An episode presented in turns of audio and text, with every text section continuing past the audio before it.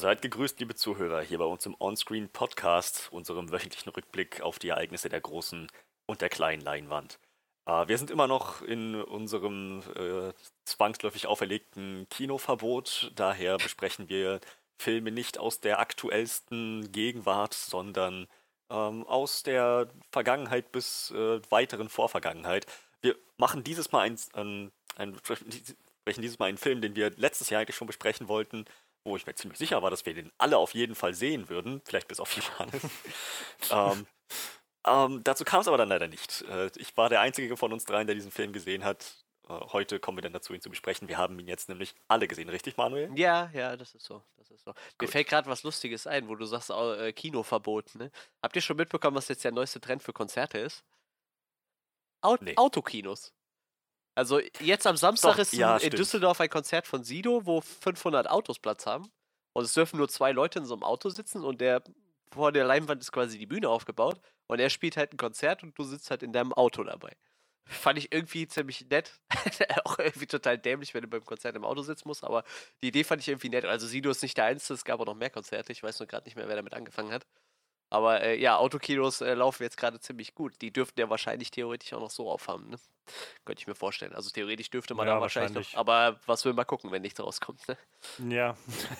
Vielleicht. Ich hatte auch äh, schon so ein paar äh, Stimmen gehört von Leuten, die meinten, so, wenn, wenn die Kinos nachher wieder aufmachen, wer weiß wann das ist, vielleicht in ein paar Monaten oder so, ähm, können die dann nicht vielleicht einfach so ein paar Klassikerfilme oder so noch ins Programm nehmen, solange Warum bis wieder nicht, neue ne? Filme kommen? Ich gehe fast davon aus, irgendwie sowas werden die sich auch einfallen lassen.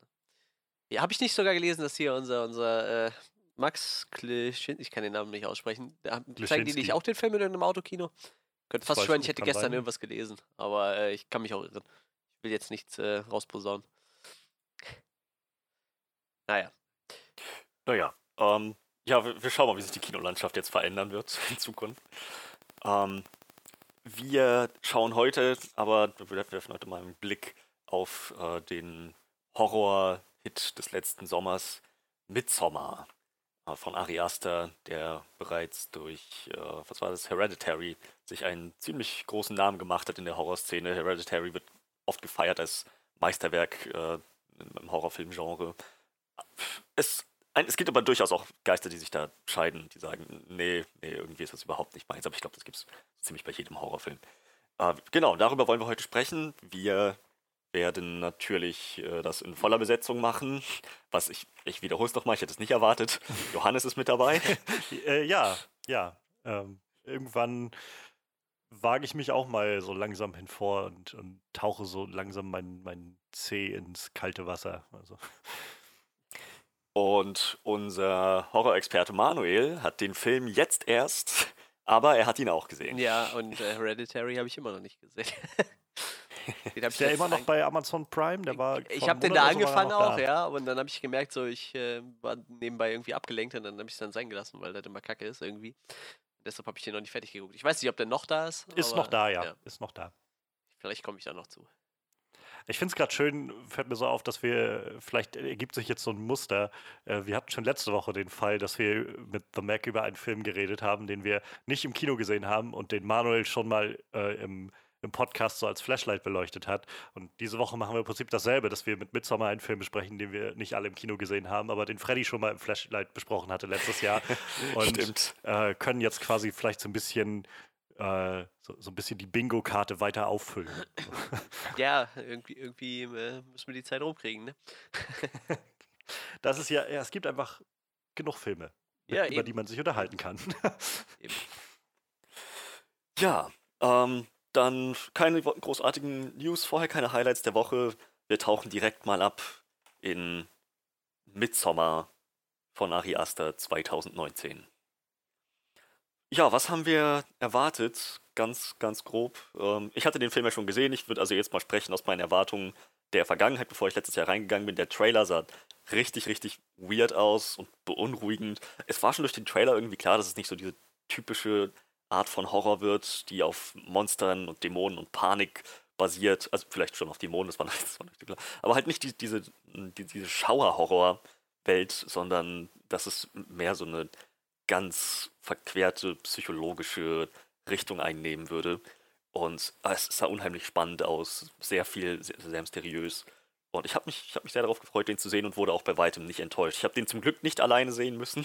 Es macht, äh, ich hätte es wahrscheinlich ausgehalten, aber es macht was aus, wenn man den nicht alleine schaut. Ähm, einige Szenen sind echt brutal und überraschend. Und ähm, ja, ich, äh, ich denke, dass der Film genau, genau das auch sehr, sehr gut ausspielt. Äh, enttäuscht war ich also definitiv nicht. Das war ein super Film. Wie, wie ging es euch mit euren, was? Ich äh, würde es vielleicht nochmal kurz einladen. Wie war denn jetzt, bevor wir den Film gestern geguckt haben, ich rate mal, du hast ihn seitdem nicht mehr geguckt, im, im, also seit du im Kino geguckt hast, hattest du nee. nochmal neue Erwartungen irgendwie, wenn man so mit einem zweiten Blick daran geht oder so? Oder Dinge, wo du vielleicht erwartet hast, irgendwie jetzt mehr zu, rausnehmen zu können oder sowas? Oder weiß ich, wie, wie, wie, wie war das gestern so als äh, wiederholter äh, Zuschauer sozusagen in, in Midsommar? ähm, es war. Hm. Tja, jetzt hast du ihn dran gekriegt. ich habe tatsächlich nicht erwartet, irgendwas Neues zu finden. Aber ich habe durchaus erwartet, dass äh, ich nochmal diesen, diesen Grusel nacherleben, nachempfinden kann. So dieses ganz beunruhigende psychologische Ding. Und ähm, naja, das tatsächlich, also ich habe nicht erwartet, dass ich neue Sachen finden würde, dass, mir nochmal neue Dinge auffallen, aber es ist tatsächlich so gekommen. Nochmal ein paar Details mir ins Auge gesprungen, die, die mir vorher einfach nicht so, so bewusst äh, gewesen sind. Also ja, definitiv, der Film lädt zum Wiederein Wiederanschauen ein. Nice. Ähm, ja, ich mache sonst einfach mal weiter. Also für mich, äh, ich habe halt schon, als wir die Trailer und so besprochen haben, letztes Jahr gesagt, so dass ich finde, dieser Film sieht einfach sehr, sehr kunstvoll aus, sehr, sehr durchdacht und, und anders vor allem. Also ähm, ich habe Hereditary nicht gesehen. Das ist auch, glaube ich, so ein Film, wo ich mich doch auch jetzt immer noch nicht äh, wirklich mit wohlfühlen würde. Ähm, aber ähm, so generell war der, der der Tenor, dass Ari Aster halt so, so einen sehr kunstvollen, frischen Wind irgendwie in so eine, ja, vielleicht nicht angestaubten, aber doch sehr bekannten Genres des Horrors irgendwie mit reinbringt und so einen ganz eigenen Ton. Und ich hatte halt schon bei den Trailern, äh, bei den Trailern von Midsommar das Gefühl, dass genau so was passiert, so dass das alles sehr, ja, sehr, sehr anders, so, so otherworldly wirkt. Und ähm, ich musste an, an damals an äh, Wicker Man denken. Ähm, ich kenne bloß den Nicolas Cage Wicker Man, den habe ich mal irgendwann gesehen, als der in, im ZDF Neo oder sowas lief mitten in der Nacht und dachte so, okay, das ist Nicolas Cage. Wow, das ist ein weirder Shit, der hier passiert. ähm, aber halt so diese Art von, ja, irgendein Kult, der da so irgendwelche paganistischen Rituale durchführt und sowas. Und naja, dazu halt Florence Pugh, von der ich letztes Jahr nur im Groben wusste, wer es ist und wusste, dass die irgendwie recht gut sein soll.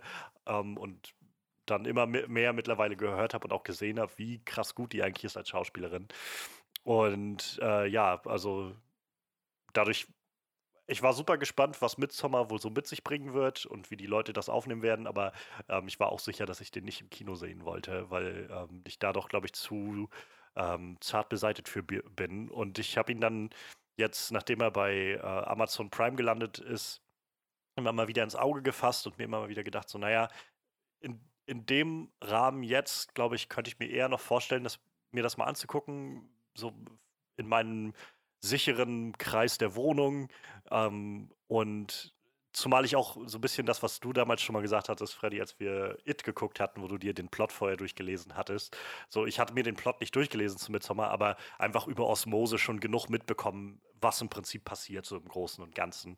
So, welche krassen Szenen kommen, so weiß ich, ob es jetzt um diese, diese Schamhaar-Geschichte geht oder halt den, mhm. den Sprung vom, äh, von der Klippe oder so. Also im Großen und Ganzen, ich hatte so das Gefühl, ich glaube, ich weiß, was auf mich zukommt und äh, mit dem Wissen fühle ich mich dann in einem sicheren Rahmen, um irgendwie dann doch mir diesen Film mal anzugucken, so mein, mich meiner Neugier dann hinzugeben. Und ähm, ja, ich bin nicht enttäuscht geworden gewesen. Also ich fand, der Film hat gestern, also als ich ihn gestern gesehen habe, ich bin froh, dass ich ihn hier geguckt habe. Ich glaube, im Kino wäre es mir tatsächlich zu viel gewesen. Also die, ich fand ihn so schon sehr eindringlich und sehr ähm, so aufwühlend, Ähm, und ich glaube, auf der großen Leinwand mit so einem fetten Sounddesign und allem drum und dran wäre das tatsächlich ein bisschen zu viel für mich gewesen.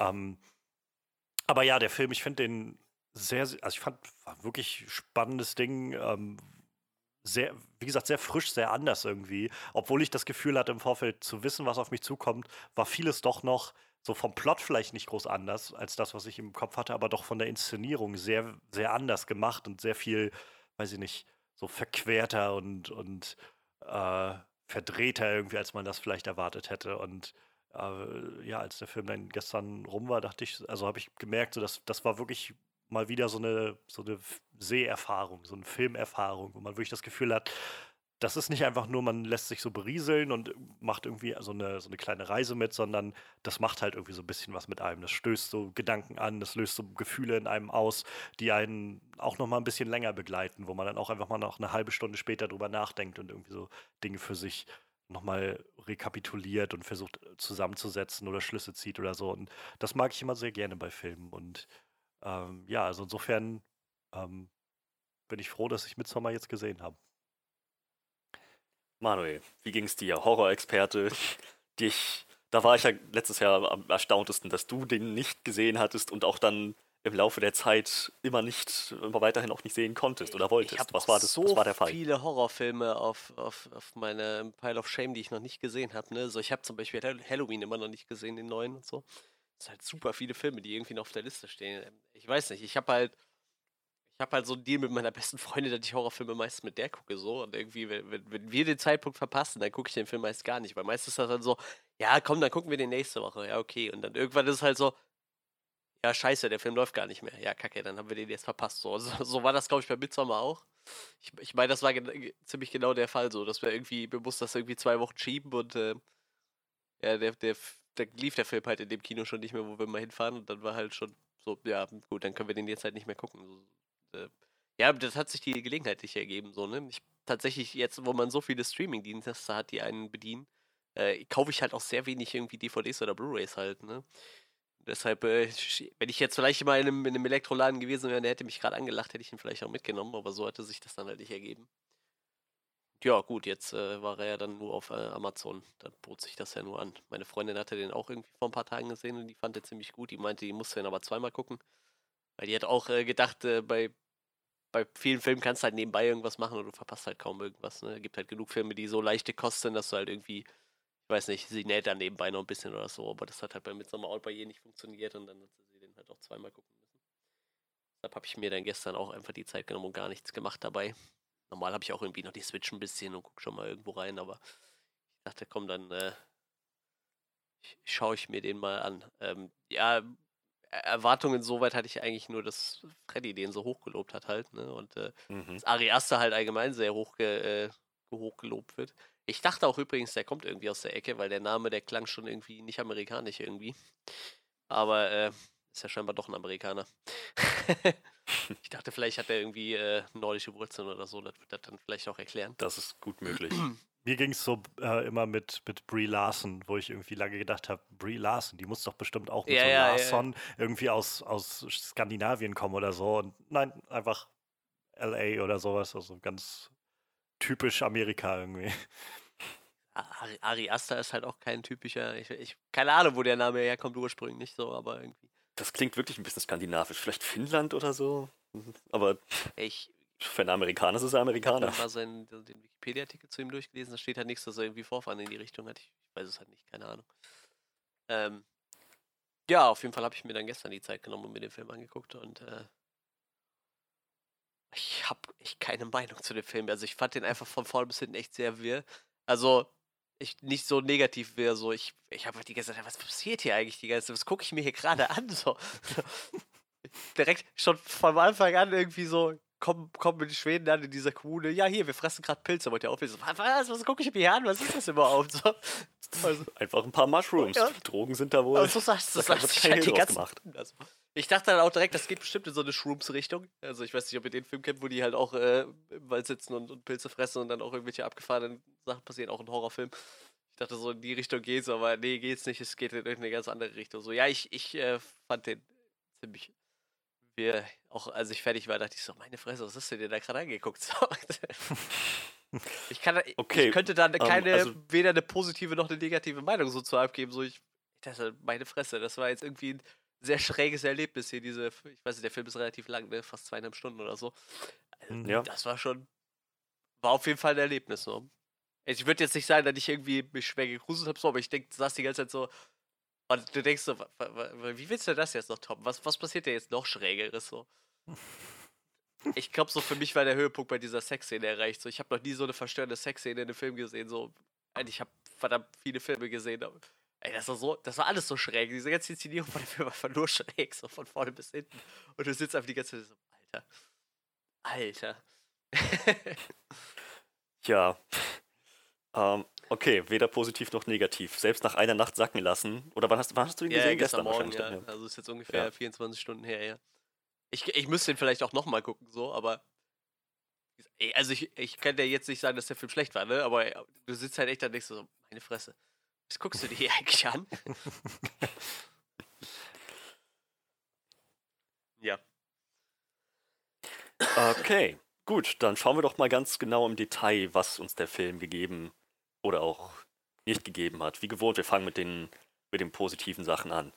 Ähm, ich kann für mich sagen, dass damals wie gestern ähm, der Film für mich halt sehr überzeugt hat auf dieser, auf dieser atmosphärischen Ebene. Es ist halt die ganze Zeit im Film klar, dass unter diesem Schein von Sonne und wir nehmen jetzt alle mal ein bisschen Drogen und haben einen schönen Sommer zusammen, halt so eine, so ganz gefährliche Mischung aus Gefühlen und Kult und Obsession brodelt und das halt am Ende sich dann auch alles entsprechend entlädt. Ich finde, das, das macht der Film sehr, sehr kunstvoll.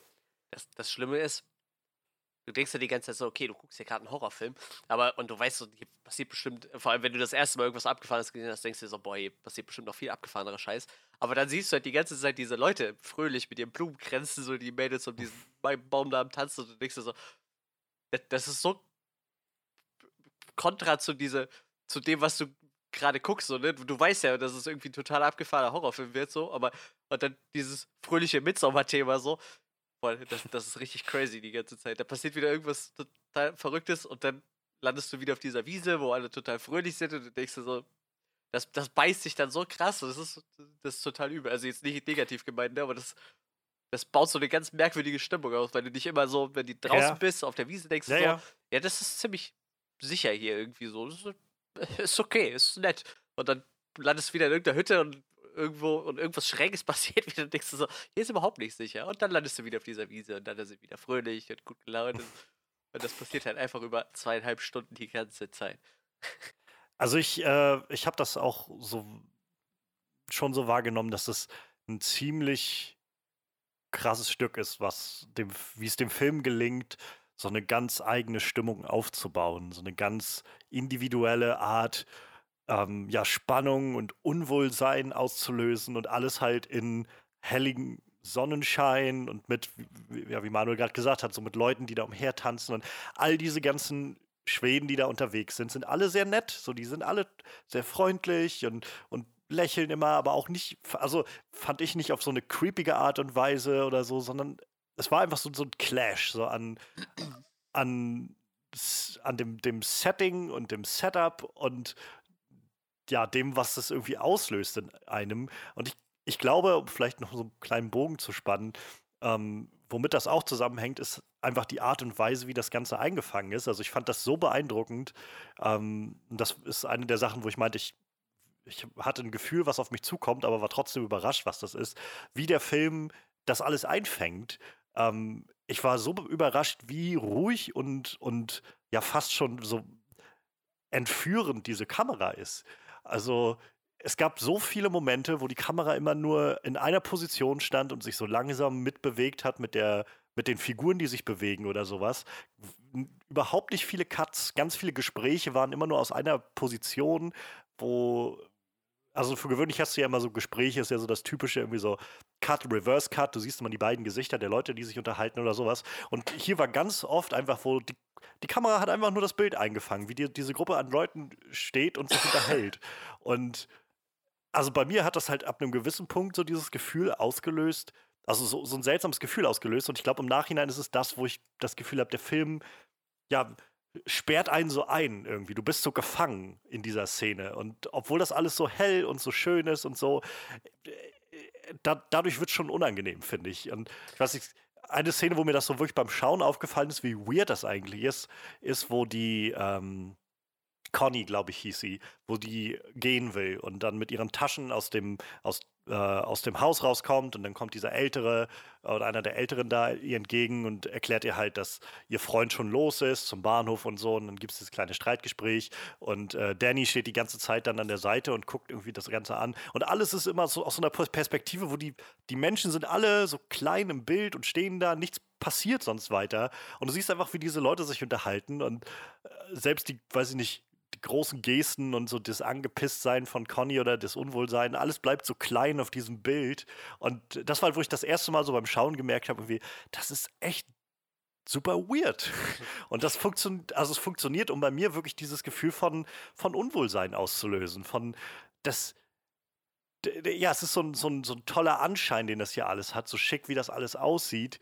Aber es, es ist einfach, ja, gefangen nehmend. Und ich meine, außer jetzt im Fall von Danny, für die anderen halt Endstation. Yep. Ja. Der Film macht das halt so. Hat, man, man baut als Zuschauer so eine Distanz zu allem auf.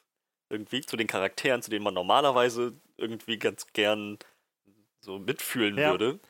Und einfach dann, man beobachtet im Prinzip nur, wie das alles da seinen Gang nimmt. Außer zu Danny, würde ich sagen. Also ich habe so das Gefühl, der Film ja, Dan Danny stellt halt Danny so krass in, in, ins Zentrum und dann genau das, was du sagst. Also er schafft es halt, die anderen Figuren so weit wegzurücken und halt, also einen auch empfinden zu lassen, wie weit diese Figuren von Danny alle wegrücken. Also es ist halt eine dieser Sachen, die ich sehr clever finde in dem Film.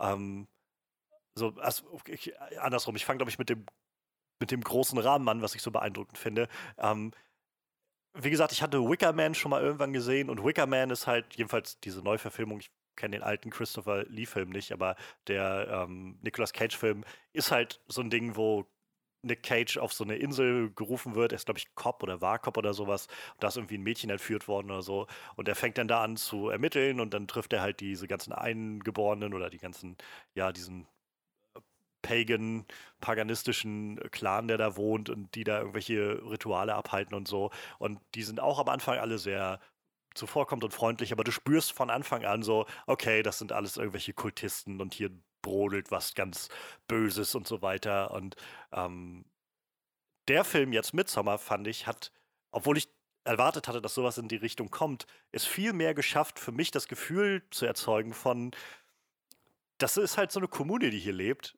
und die sind auf jeden Fall ziemlich weird und man sollte davon die Finger lassen. Aber so über eine lange Strecke im Film, so wenigstens über die Hälfte hinweg, habe ich halt das Gefühl gehabt von, ja, also ich meine, ist jetzt irgendwie nicht geil, dass die Leute da runterspringen, aber letztendlich ist das deren Ding, wenn die das machen wollen. Diese ganze Gruppe scheint damit irgendwie happy zu sein. Diese anderen, die ganzen Kids, die da alle angestrandet, oder die Studenten, die da alle angestrandet sind, ähm, sind halt einfach nur dabei. So dass im, im, Nachhinein wird dann nachher noch ein bisschen aufgelöst, dass das schon noch eine Rolle spielte, dass sie da waren und dass sie geopfert werden sollten. Aber was ich halt meine, ist, über lange Strecken des Films kam nicht sofort bei mir als erstes Gefühl auf, oh mein Gott, hier brodelt das, das düstere Grauen und runter, sondern so ein, naja, das sind halt Leute, die hier einfach nur in die Peripherie gerade von dieser, von dieser eigenen kleinen Welt geraten und so wie diese Leute sich verhalten, kommt mir das nicht vor wie ein, ja, die sind alle evil und wollen sofort euren Tod, sondern ihr seid halt einfach da und die ziehen aber einfach ihr Ding durch. Die machen halt einfach ihre Tradition, wie sie sie kennen und so geht das, so geht das eben. Und das finde ich, also fand ich sehr, sehr effektvoll, weil ich viel weniger das Gefühl hatte von, hier geht es um, ja, um, um den Kampf gegen dieses große Böse, was da brodelt oder so, sondern der Fokus rückte sofort auf Danny und diese, ja, diese innere Tragik, die sie in sich trägt und äh, ihre Beziehung, die auseinanderfällt zu Christian und ähm, da hat der Film das dann sehr, sehr gut eingesetzt, zu zeigen, dass Danny einfach Mutterseelen alleine ist im Prinzip. Also ihre Familie, die, ja, ihre Schwester, die sich ja scheinbar umgebracht hat und dabei auch die Eltern umgebracht hat und ähm, dann auf einmal gestrandet mit einem Freund, der einfach so ziemlich der größte Douchebag ist, den man sich vorstellen kann und dessen Gruppe von Freunden, die alle irgendwie ticken äh, wie die größten Arschlöcher. Keiner hat irgendwie Empathie in irgendeiner Form oder sowas. Und das war halt alles, wo ich so das Gefühl hatte, ja, der, der Film, trotz allem Grauen und allem, was hier so passiert, fokussiert sich so sehr auf Danny und legt sich so ins Zeug, dass es, äh, dass es darum geht zu zeigen, Danny kämpft hier eigentlich gerade gegen gegen Einsamkeit und irgendwie, naja, wie der äh, Pelle, glaube ich, hieß er, äh, das zu ihr mhm. gesagt hatte, so dieses, wir, gibt, dir, gibt dir hier irgendjemand Halt, so, gibt dir dein Freund Halt, gibt dir irgendwas davon Halt, so, äh, was doch wichtig ist, ist irgendwie Leute zu haben, die einem Halt geben, eine Familie zu finden, die einem Halt gibt, so, und ähm, das führt halt dazu, dass letztendlich der Schluss für mich nicht das Gefühl hat, gerade diese Schlusseinstellung, die sehr, sehr beeindruckend ist, so mit dem ganzen Sound drunter und so weiter. Ähm, so wie Danny dann diese brennende Scheune oder dieses brennende Haus anguckt und so langsam zu lachen anfängt. Ähm, und das hat halt nicht den, das Gefühl für mich, so der große Kampf ist verloren und äh, eine, eine gute Seele wurde irgendwie vom Bösen ähm, korrumpiert und für sich gewonnen oder sowas, sondern an der Stelle kommt einfach für mich das Gefühl auf von, das, das ist alles total abgefuckt, was hier passiert. Aber ich glaube, es ist das Beste, was Danny passieren konnte. Und das finde ich halt ziemlich so abgefuckt, ziemlich. was, also dass der Film das schafft, in mir das auszulösen, dass ich da einfach wie so ein Schwall am Ende da sitze und das, wie gesagt, so ganz viele Gefühle auf einmal erstmal ordnen muss und dann aber irgendwie zu dem Schluss komme, eigentlich, also ich kann nicht, ich kann nicht das Gefühl haben, hier, hier ist gerade eine große Niederlage irgendwie für das Gute oder so, sondern es geht, ging alles um Danny in dem Film und Danny ist am Ende irgendwo in einem, in einem Kreis angekommen von Leuten, die sich verstehen, die sich Mühe geben, sie zu verstehen. Und irgendwie hat sie das verdient. Definitiv. Manuel? Ja. Was? Soll ich mich dazu jetzt auch noch äußern? Ich hätte sonst was anderes angebracht, aber. Ja, wenn du nichts dazu zu sagen hast, dann nicht. Nee, nee, dann, nee, äh, das, das, das, passt schon so. Das, das macht schon Sinn, ja. Ich, ich finde halt die einzigen Nicht-Danny-Charaktere, wo man noch sagen könnte, um die ist es jetzt schon irgendwie. Also klar, es ist um, jeden, um jedes Menschenleben schade, aber die einzige, wo man, wo man das wirklich spürt als Zuschauer, so ein bisschen Mitleid auch hat, ähm, fand ich zumindest, ich weiß nicht, wie es euch ging, ähm, waren Simon und Conny. Ja, das stimmt schon. Freund und Freundin, die halt wirklich einfach nur gesehen haben, was da abgeht. Die, ein, die als einzige wie normale Menschen reagiert haben, wenn ihr mich fragt, gesagt habt, seid ihr irre? Raus hier, wir hauen hier ab und dann ja. halt auf diese Weise voneinander getrennt wurden und umgebracht wurden. Das ist. Ja. Sie ja, haben es halt kamen ja auch nicht aus der Gruppe, ne? Also die waren ja unabhängig von denen da, glaube ich, ne? Die zwei, oder? Naja, die, also Pelle ja, ja. hatte sie halt auch eingeladen gehabt, ne? Ah, Aber gut. das waren halt alles, also aus, aus Sicht der, der, Kom der Kommune waren das alles Außenseiter. Vier Außenseiter, die da hingebracht wurden, um letztendlich geopfert zu werden. Ich fand es halt sehr clever gemacht. Das ist halt das, was ich meine. Also im Endeffekt wird halt schon klar, dass von den Gräueltaten mal abgesehen, die sowieso stattfinden, also Leute zu töten und sowas, aber das schon auch noch von Anfang an, wo der Plan dahinter stand von dieser Gruppe, Leute für so ein Opfer in diese Kommune zu holen und so weiter. Aber ich finde, der Film zieht es halt sehr clever auf, denn gerade das mit Conny und Simon wird halt erst später aufgelöst, dass die wirklich tot sind. Also ich meine, man denkt sich schon irgendwie, mhm. man erwartet ist, aber letztendlich sieht man es auch nicht. Und äh, alle, die davor so wirklich dahingerafft werden, war sowas, wo ich wieder das Gefühl hatte, von der Film stellt sehr gut an, mir das Gefühl zu geben von, es ist auf keinen Fall cool, wenn Leute sterben und diese Leute verdienen auf keinen Fall den Tod, aber sie, es waren dann die Leute, die ganz offensichtlich Regelbrüche begangen haben. Ja. Sei es jetzt halt der Mark, glaube ich, hieß er, der da anfängt auf den Baum zu pissen und so weiter. Oder halt der, ähm, ich weiß gar nicht, wie er heißt jetzt, der Schwarze, der dann einfach sich da reinschleicht und anfängt, das Buch zu fotografieren, von dem er weiß, das dass er es nicht fotografiert. Josh, genau. Äh, dass das nicht fotografieren darf und so weiter. So, das war alles, wo ich das Gefühl hatte, immer wieder so ein bisschen im Hinterkopf äh, bei mir das Gefühl aufkam, wenn ihr einfach nur Beobachter gewesen wärt, wärt ihr vielleicht nicht so, an, also nicht so am Arsch gewesen. Wie gesagt, im Endeffekt war es dann nicht so, aber ähm, der Film, ja, zieht das einfach sehr clever auf, sodass man immer so ein bisschen im, im Rätseln bleibt, oder ich jedenfalls immer so ein bisschen im Rätseln bleibt, blieb und naja, auch vielleicht nicht ganz so viel Empathie diesen Figuren gegenüberbringen konnte wie anderen. Tja. Ähm, wo wir gerade dabei sind bei Menschenopfern und, äh, Ritualen, das ist halt ein Aspekt, der auch bei den ganzen Filmen über sehr gut durchkommt. Diese Kommune ich hab, ich, man hat echt den Eindruck, es gibt in dieser Kommune kaum wirkliche Individuen. Ja. Es ist alles nur das gemeinsame Ganze, das Ritual, die Kultur, die Tradition. Das ist, das ist deren Lebensinhalt. Was anderes zählt überhaupt nicht. So, andere Werte und Normen kennen die einfach nicht oder wollen oder nehmen sie einfach nicht wahr. Ja, und alle, ja, also diese, diese ganze Idee, dass alle, alle Emotionen miteinander teilen, überhaupt diese völlige Ausrichtung auf Emotionen, auf also diese ganze Nummer mit dem Runenbuch, wo es irgendwie nur um Emotionen geht. Und, die Heiligsten ähm, bis zu den Unheiligsten, genau. Ja, wo sie im Prinzip alles mit Emojis aufschreiben, so wie ich das verstanden habe. und äh, ja, auch diese Momente, wo das dann zu, zur Schau getragen wird. Ich meine, Manuel hat es vorhin gesagt, so diese Sexszene, Sexszene allein ist schon so was super Weirdes, das zu sehen, wie die dann alle dastehen und das so mitmachen und mitempfinden, die ganzen Frauen.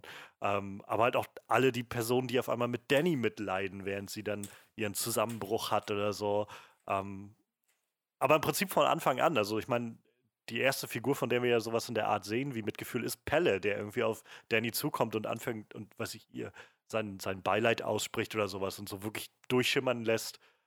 Keine Ahnung, also man merkt, dass, die, dass Pelle allein, auch wenn er vielleicht Jahre jetzt nicht mehr in der Kommune war oder so, immer noch getrimmt ist auf so, ich, mhm. ich, ich, ich strecke meine Fühler aus, wie, wie geht es gerade anderen Leuten, wo kann ich andoggen, wo kann ich selbst was mitempfinden und was ausleben. Er sagt auch, glaube ich, sowas wie, ähm, so ich, ich kann es nachempfinden, sagt er häufiger, mhm. so dieses, meine Eltern sind auch gestorben, ich kann das nachempfinden. Und äh, also ich finde das sehr clever und, und das passt einfach so gut mit Dannys Geschichte zusammen, die einfach niemanden hat, der sie verstehen will und was nachempfinden will. Mir fällt gerade auf, Pelle hat doch gesagt, seine Eltern sind durch einen Brand gestorben, oder? Stimmt, ja, wo das so sagst. Ja klar, die werden, die werden sich geopfert haben, ja. Heftig. Ja, ich weiß, meine Heftig. Freundin hatte beim zweiten Mal gucken auch äh, mehr Sachen rausgefunden, als ich nach dem ersten Mal gucken. So. Auch diese, da sind ja sehr viele Tode, die nicht direkt zu sehen waren. So, das wäre mir alles gar nicht aufgefallen. Dass der eine Typ gehäutet ja. worden ist, hätte ich, hätte ich gar nicht so drüber nachgedacht, obwohl ich gesehen habe, dass irgendeiner eine Maske mit seinem Gesicht auf hatte. So. Das habe ich mitbekommen. Äh. Und das fand ich auch sehr, sehr. Äh, also die Art und Weise, wie es gemacht wurde. Also das, ja, das ähm, äh, könnte ich vielleicht noch anbringen. Also ich bin ja ein Riesenfan von, von Practical Effects so und äh, ich glaube, der Film hat sehr wenig CGI-Effekte, der hat sehr viel Practical Effects. Mhm. Das mag ich sehr gerne. So, also sowohl die, die Leute, die die Klippe runtergesprungen sind und dann, ich weiß nicht, die eine ist ja mehr oder weniger aufs Gesicht gefallen, die sah schon ziemlich demoliert aus oder der eine Dude mit seinem halb zerstörten Fuß, der nachher quasi noch eins im Hammer drüber kriegt und auch der Blutadler war sehr äh, schön dargestellt. Mhm. sehr, sehr, ich, ich, mag Practical Effects. Gerade bei so Filmen sind, ist mir das Thema lieber wie, wie äh, CGI-Effekte. Ne? Ist halt ja, auch echt. Ich glaube, das einzige CGI war wirklich, also vielleicht ein bisschen was mit dem Feuer, aber hauptsächlich die Drogeneffekte. Ja, ja, das auf jeden Fall. Und ich, ich mag das halt sehr gerne. Wie gesagt, gerade bei so Filmen, ne? Ich meine, das ist halt echt eine, eine Kunstform für sich so, ne? Also ich will jetzt nicht CGI schlecht reden, so, das ist auch irgendwie eine Kunst für sich, aber ich, ich mag das schon irgendwie, wenn das handgemacht ist. So. Schon irgendwie ein bisschen schöner. Also mir gefällt das besser. Also sind halt, es entstehen dadurch einfach sehr, sehr, in dem Film jedenfalls, auf, also wird so genutzt, dass sehr, sehr eindrucksvolle Bilder entstehen. Also ähm, allein dieser letzte Shot fand ich von, ähm, von Christian, wie er so in diesem Bärenfell ja, sitzt ja. und so auf so der Kopf so leicht zur Seite guckt und irgendwie das eine Bein ist irgendwie noch so angewinkelt und neben ihm liegen die ganzen Leichen und keine Ahnung, also an dem Punkt, als, als das nur noch ja sich entlud im Prinzip, was da alles passiert ist, er da reingeschoben wurde und die ganzen Leichen da platziert wurden und so. Das fühlte sich für mich alles so, also ich habe das so den so die Tragweite davon spüren können. So, es war wirklich, weiß ich nicht, ich komme ich glaube ich später noch drauf. So, ich finde zum Beispiel diese Figur von Mark irgendwie jetzt fand ich ziemlich nothing irgendwie, ja. aber zu sehen, wie wie einfach so eine aus Marks Haut gemachte Puppe mit Stroh gestopft dann da hingesetzt wird, das war schon, also das war, wo ich gemerkt habe, so es ist jetzt vielleicht nicht visuell das, das Grausamste, was dieser Film zu bieten hat, aber die Implikation dahinter finde ich einfach unglaublich beunruhigend und widerlich. So und äh, und davon gab es halt mehrere Momente, wo einfach die Art und Weise, wie das eingefangen wurde, wie es inszeniert wurde, also, ob es jetzt sehr blutig ist oder nicht, sehr, sehr effektvoll war. Das auf jeden Fall. Übrigens habe ich äh, noch gesehen gehabt, also es gibt von dem Film, wir hatten es von angesprochen gehabt, der geht äh, fast eineinhalb Stunden, ich glaube Stunde 27 oder so. Es gibt noch einen äh, Director's Cut, der ist nochmal äh, um, ich glaube, 25 Minuten länger, wo ähm, noch ein, zwei äh, weitere Ritualszenen rausgeschnitten wurden. Unter anderem gab es wohl ein Ritual, wo nachdem äh, sie bei dem bei dem Klippensprung dabei waren, hätte es dann noch ein Ritual gegeben oder gibt es dann im Director's Cut ein Ritual, wo ein Junge irgendwie mit, mit Steinen irgendwie beschwert wird und dann gehen sie zu so einem See und dann ähm, ist der Eindruck, der gegeben wird, dass der Junge jetzt ertränkt wird in dem See und dann kommt aber nachher die, ähm, die Auflösung, dass das alles mehr oder weniger so eine, so eine Theaterdarstellung war, wo was wohl scheinbar symbolisieren soll, dass irgendwann auch dieser Junge sich von dem von der Klippe da stürzen wird. So der Tod ist halt auch für ihn irgendwie jetzt schon äh, eingesetzt. Und äh, das hätte wohl noch den Schluss gezogen zu Conny, die wir ja am Schluss noch sehen, die auf diesem, ich glaube, da kommt dann jemand mit so einer Schubkarre, wo sie drauf liegt, also ihr toter Körper. Und äh, der Junge hätte quasi dieselben ja, Bemalungen und, und ähm, Blumen und alles Mögliche getragen, was, was Conny da getragen hat, womit die, ja, wahrscheinlich wurde Conny einfach ertränkt in dem See oder so in diesem Ritual. Das sprichst du übrigens einen sehr interessanten äh, Punkt an, beziehungsweise eine sehr interessante Beobachtung. Du hast gerade gesagt, der Film ist anderthalb Stunden, er ist zweieinhalb Stunden. Oh, äh, ich meine ähm. zweieinhalb Stunden, ja. Ich eineinhalb Stunden, ich aber, aber es ging mir, als ich aus dem Kino rauskam, ziemlich genauso. Ich habe auf die Uhr geguckt und dachte, wow, Alter, ich habe nicht das Gefühl gehabt, dass der Film so lang war, wie er jetzt tatsächlich war. Aber das, das Zeitempfinden in diesem Film, das, das fliegt. Es ist halt immer irgendwas los. Also der ja. Film hat halt wenig Momente, wo wirklich nichts passiert oder so. Also selbst die ruhigen Momente sind halt dann von, von der emotionalen Last getragen, die da so passiert. Ähm, ich glaube, das Einzige, wo ich gedacht habe, äh, jetzt nicht ewig lang, aber so äh, es war zu spüren, war, fand ich halt der Anfang. Ähm, der Film lässt sich halt eine gute halbe Stunde Zeit, bis es so wirklich losgeht mit nach Schweden. So, das ähm, also es funktioniert und es ist irgendwie gut gemacht. Also und es führt halt dazu, dass man einfach Dannys Situation sehr gut versteht. Ich, vielleicht fünf Minuten weniger hätte ich da noch verstehen können, aber ähm, ja, ich, ich hätte tatsächlich Interesse, wie wohl dieser naja, knapp drei Stunden Cut von dem Film funktioniert und läuft. Ob der sich mehr streckt oder ob man da mehr das Gefühl hat, dass Dinge anders funktionieren. Ähm, um vielleicht das noch kurz zu beenden, also der Film hat im Director's Cut wohl noch, also diese ganze Klippenszene ist wohl noch länger und ein bisschen scheinbar noch grausamer in irgendeiner Form.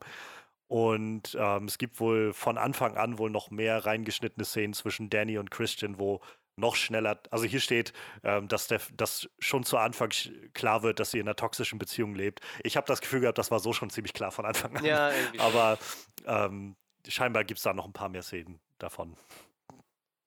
Gibt es diesen Director's Cut schon? zu kaufen? Ja, ja, der, der lief in Amerika halt auch im Kino und so. Okay. Den, der ist halt einfach nur hier nie angekommen. Aber auf Blu-ray, glaube ich, gibt es den. So, mal gucken. Wäre vielleicht mal was, sich den anzugucken.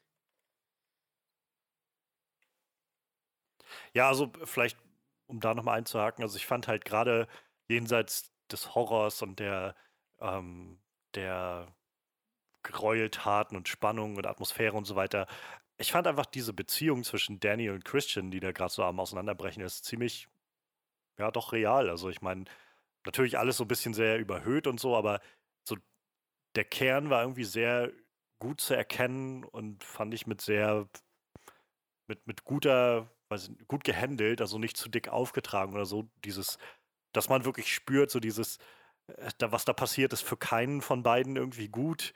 Ähm, aber Christian ist auf jeden Fall mehr der Typ, der die ganze Zeit ähm, sich nicht auskäsen kann und sie hinhält und äh, auch einfach nicht, weiß ich nicht, sich mal zusammenreißt und den, den Schritt geht oder sowas. Und Danny halt diejenige ist, die einfach äh, an der einzigen Person halten will, die sie noch hat und dafür bereit ist, halt alles Mögliche zu machen und sich einreden zu lassen. Ich fand gerade den Anfang da sehr, äh, sehr gut, als sie ihr Gespräch hatten über ähm, über Schweden, wo er halt, wo das auf der Party das zur Sprache kam und sie dann mit ihm das Gespräch gesucht hat und bin, weiß ich nicht, in einer Minute das Gespräch kippte zu einem, dass sie meinte, nein, nein, mir tut's leid, es ist meine Schuld und so weiter.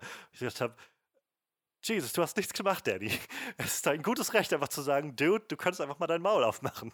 Yep. Und äh, ich fand das halt sehr, sehr gut gemacht. Also so diese Beziehung zu zeigen. Ich meine, das hatte Ari Aster, glaube ich, damals schon gesagt, bevor der Film rauskam. Ist, dieser Film ist ein Break-up-Movie, wo es so darum geht, dass, äh, dass eine Beziehung auseinandergeht. Und äh, das war sehr gut getroffen, also diese Beziehung der beiden fand ich. Auch bis zu dem Punkt, wo auch dann er äh, ihren Geburtstag vergessen hat oder so und sie dann auch selbst immer noch sagt, ja, nein, es ist alles nicht so schlimm oder so. Und ähm, naja, sich dann aber irgendwann weiter steigert bis zu dem Punkt, wo sie, wo sie dann tatsächlich irgendwie sich eingestehen kann, dass das ihr nicht gut tut. und sie ihn verbrennen muss, aber.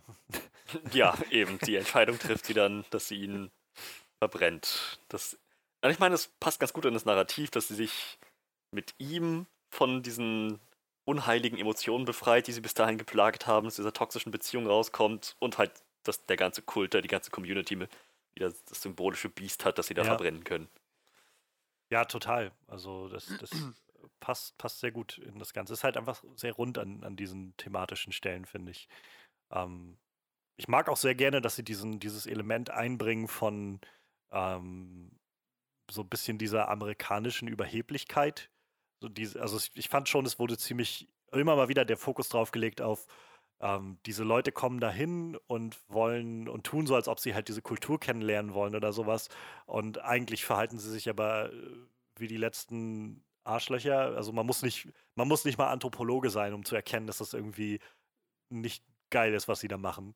Und ja. äh, dann weit im weiteren Verlauf ist halt auch immer mehr nur um so Sensationsgier und äh, weiß ich nicht, Profitmöglichkeiten geht, das irgendwie ausschlachten zu können für ihre Dissertation, wo sie dann miteinander noch im Clinch liegen. Auch sehr clever fand ich, das Ganze einzubinden. Mhm. Direkt nach der Szene, wo die beiden, wo sie geguckt haben, wie die Leute von der Klippe springen.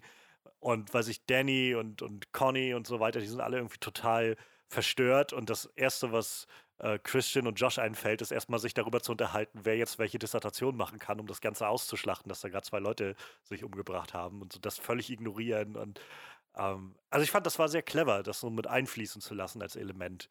So diese, ja, ich weiß nicht, dieses, diese Maske von kulturellem Interesse und dieser eigentlichen Oberflächlichkeit darunter. Tja, es untermalt halt nochmal, was das eigentlich für Charaktere sind und ähm, wie, wie die überhaupt einfach nicht in dieses Gefüge reinpassen. So, ich meine, Danny geht, die blüht auf in diesem Umfeld. Ja. Gerade der, der Tanz, die Tanzszene, bis oh. sie alle tanzen, wo sie alle tanzen bis zum Umfallen, das war halt so der Moment, wo, keine Ahnung, wo, wo sie so Teil dieser Gemeinde geworden ist. Und zwar so richtig und daran auch gefallen Wo sie lachen hat. konnte. So, das war, richtig. Das war so befreiend, das mal zu sehen, wie sie dann wirklich loslassen konnte. Und dann gab es diesen Moment, wo Christian wieder dazu kam und setzte sich hin und auf einmal wieder ihr ganzer Blick wieder runterfuhr und sich versteinerte und ähm, ja, also sehr cleveres Storytelling da, ohne viel zu erzählen. Einfach zu zeigen, wie sie da immer noch gefesselt ist an die Beziehung von, von mit Christian und äh, wo ihre, naja, ich sag mal, Erlösung liegen kann. Ja. Ähm, wo wir gerade bei der Beziehung sind, Danny, Christian, die anderen, die da überhaupt nicht mit reinpassen. Ich finde, die Schauspieler haben super abgeliefert. Ja. Gerade Florence Pugh oh, und Jack ja. Rayner. Ich meine, Florence Pugh ganz besonders. Ich habe das Gefühl, Ari Aster hat so irgendwie so ein, so ein Fable für äh, Tantrums und Zusammenbrüche, denn man hat ja genau dasselbe mit, ach, wie hieß die noch? Wie hieß die Schauspielerin? Toni Collette mit Tony Collette in, äh, in Hereditary. Ähm, halt, naja, jemanden zu verlieren aus seiner eigenen Familie, also direktes nächstes Familienmitglied und dann halt völliger Nervenzusammenbruch.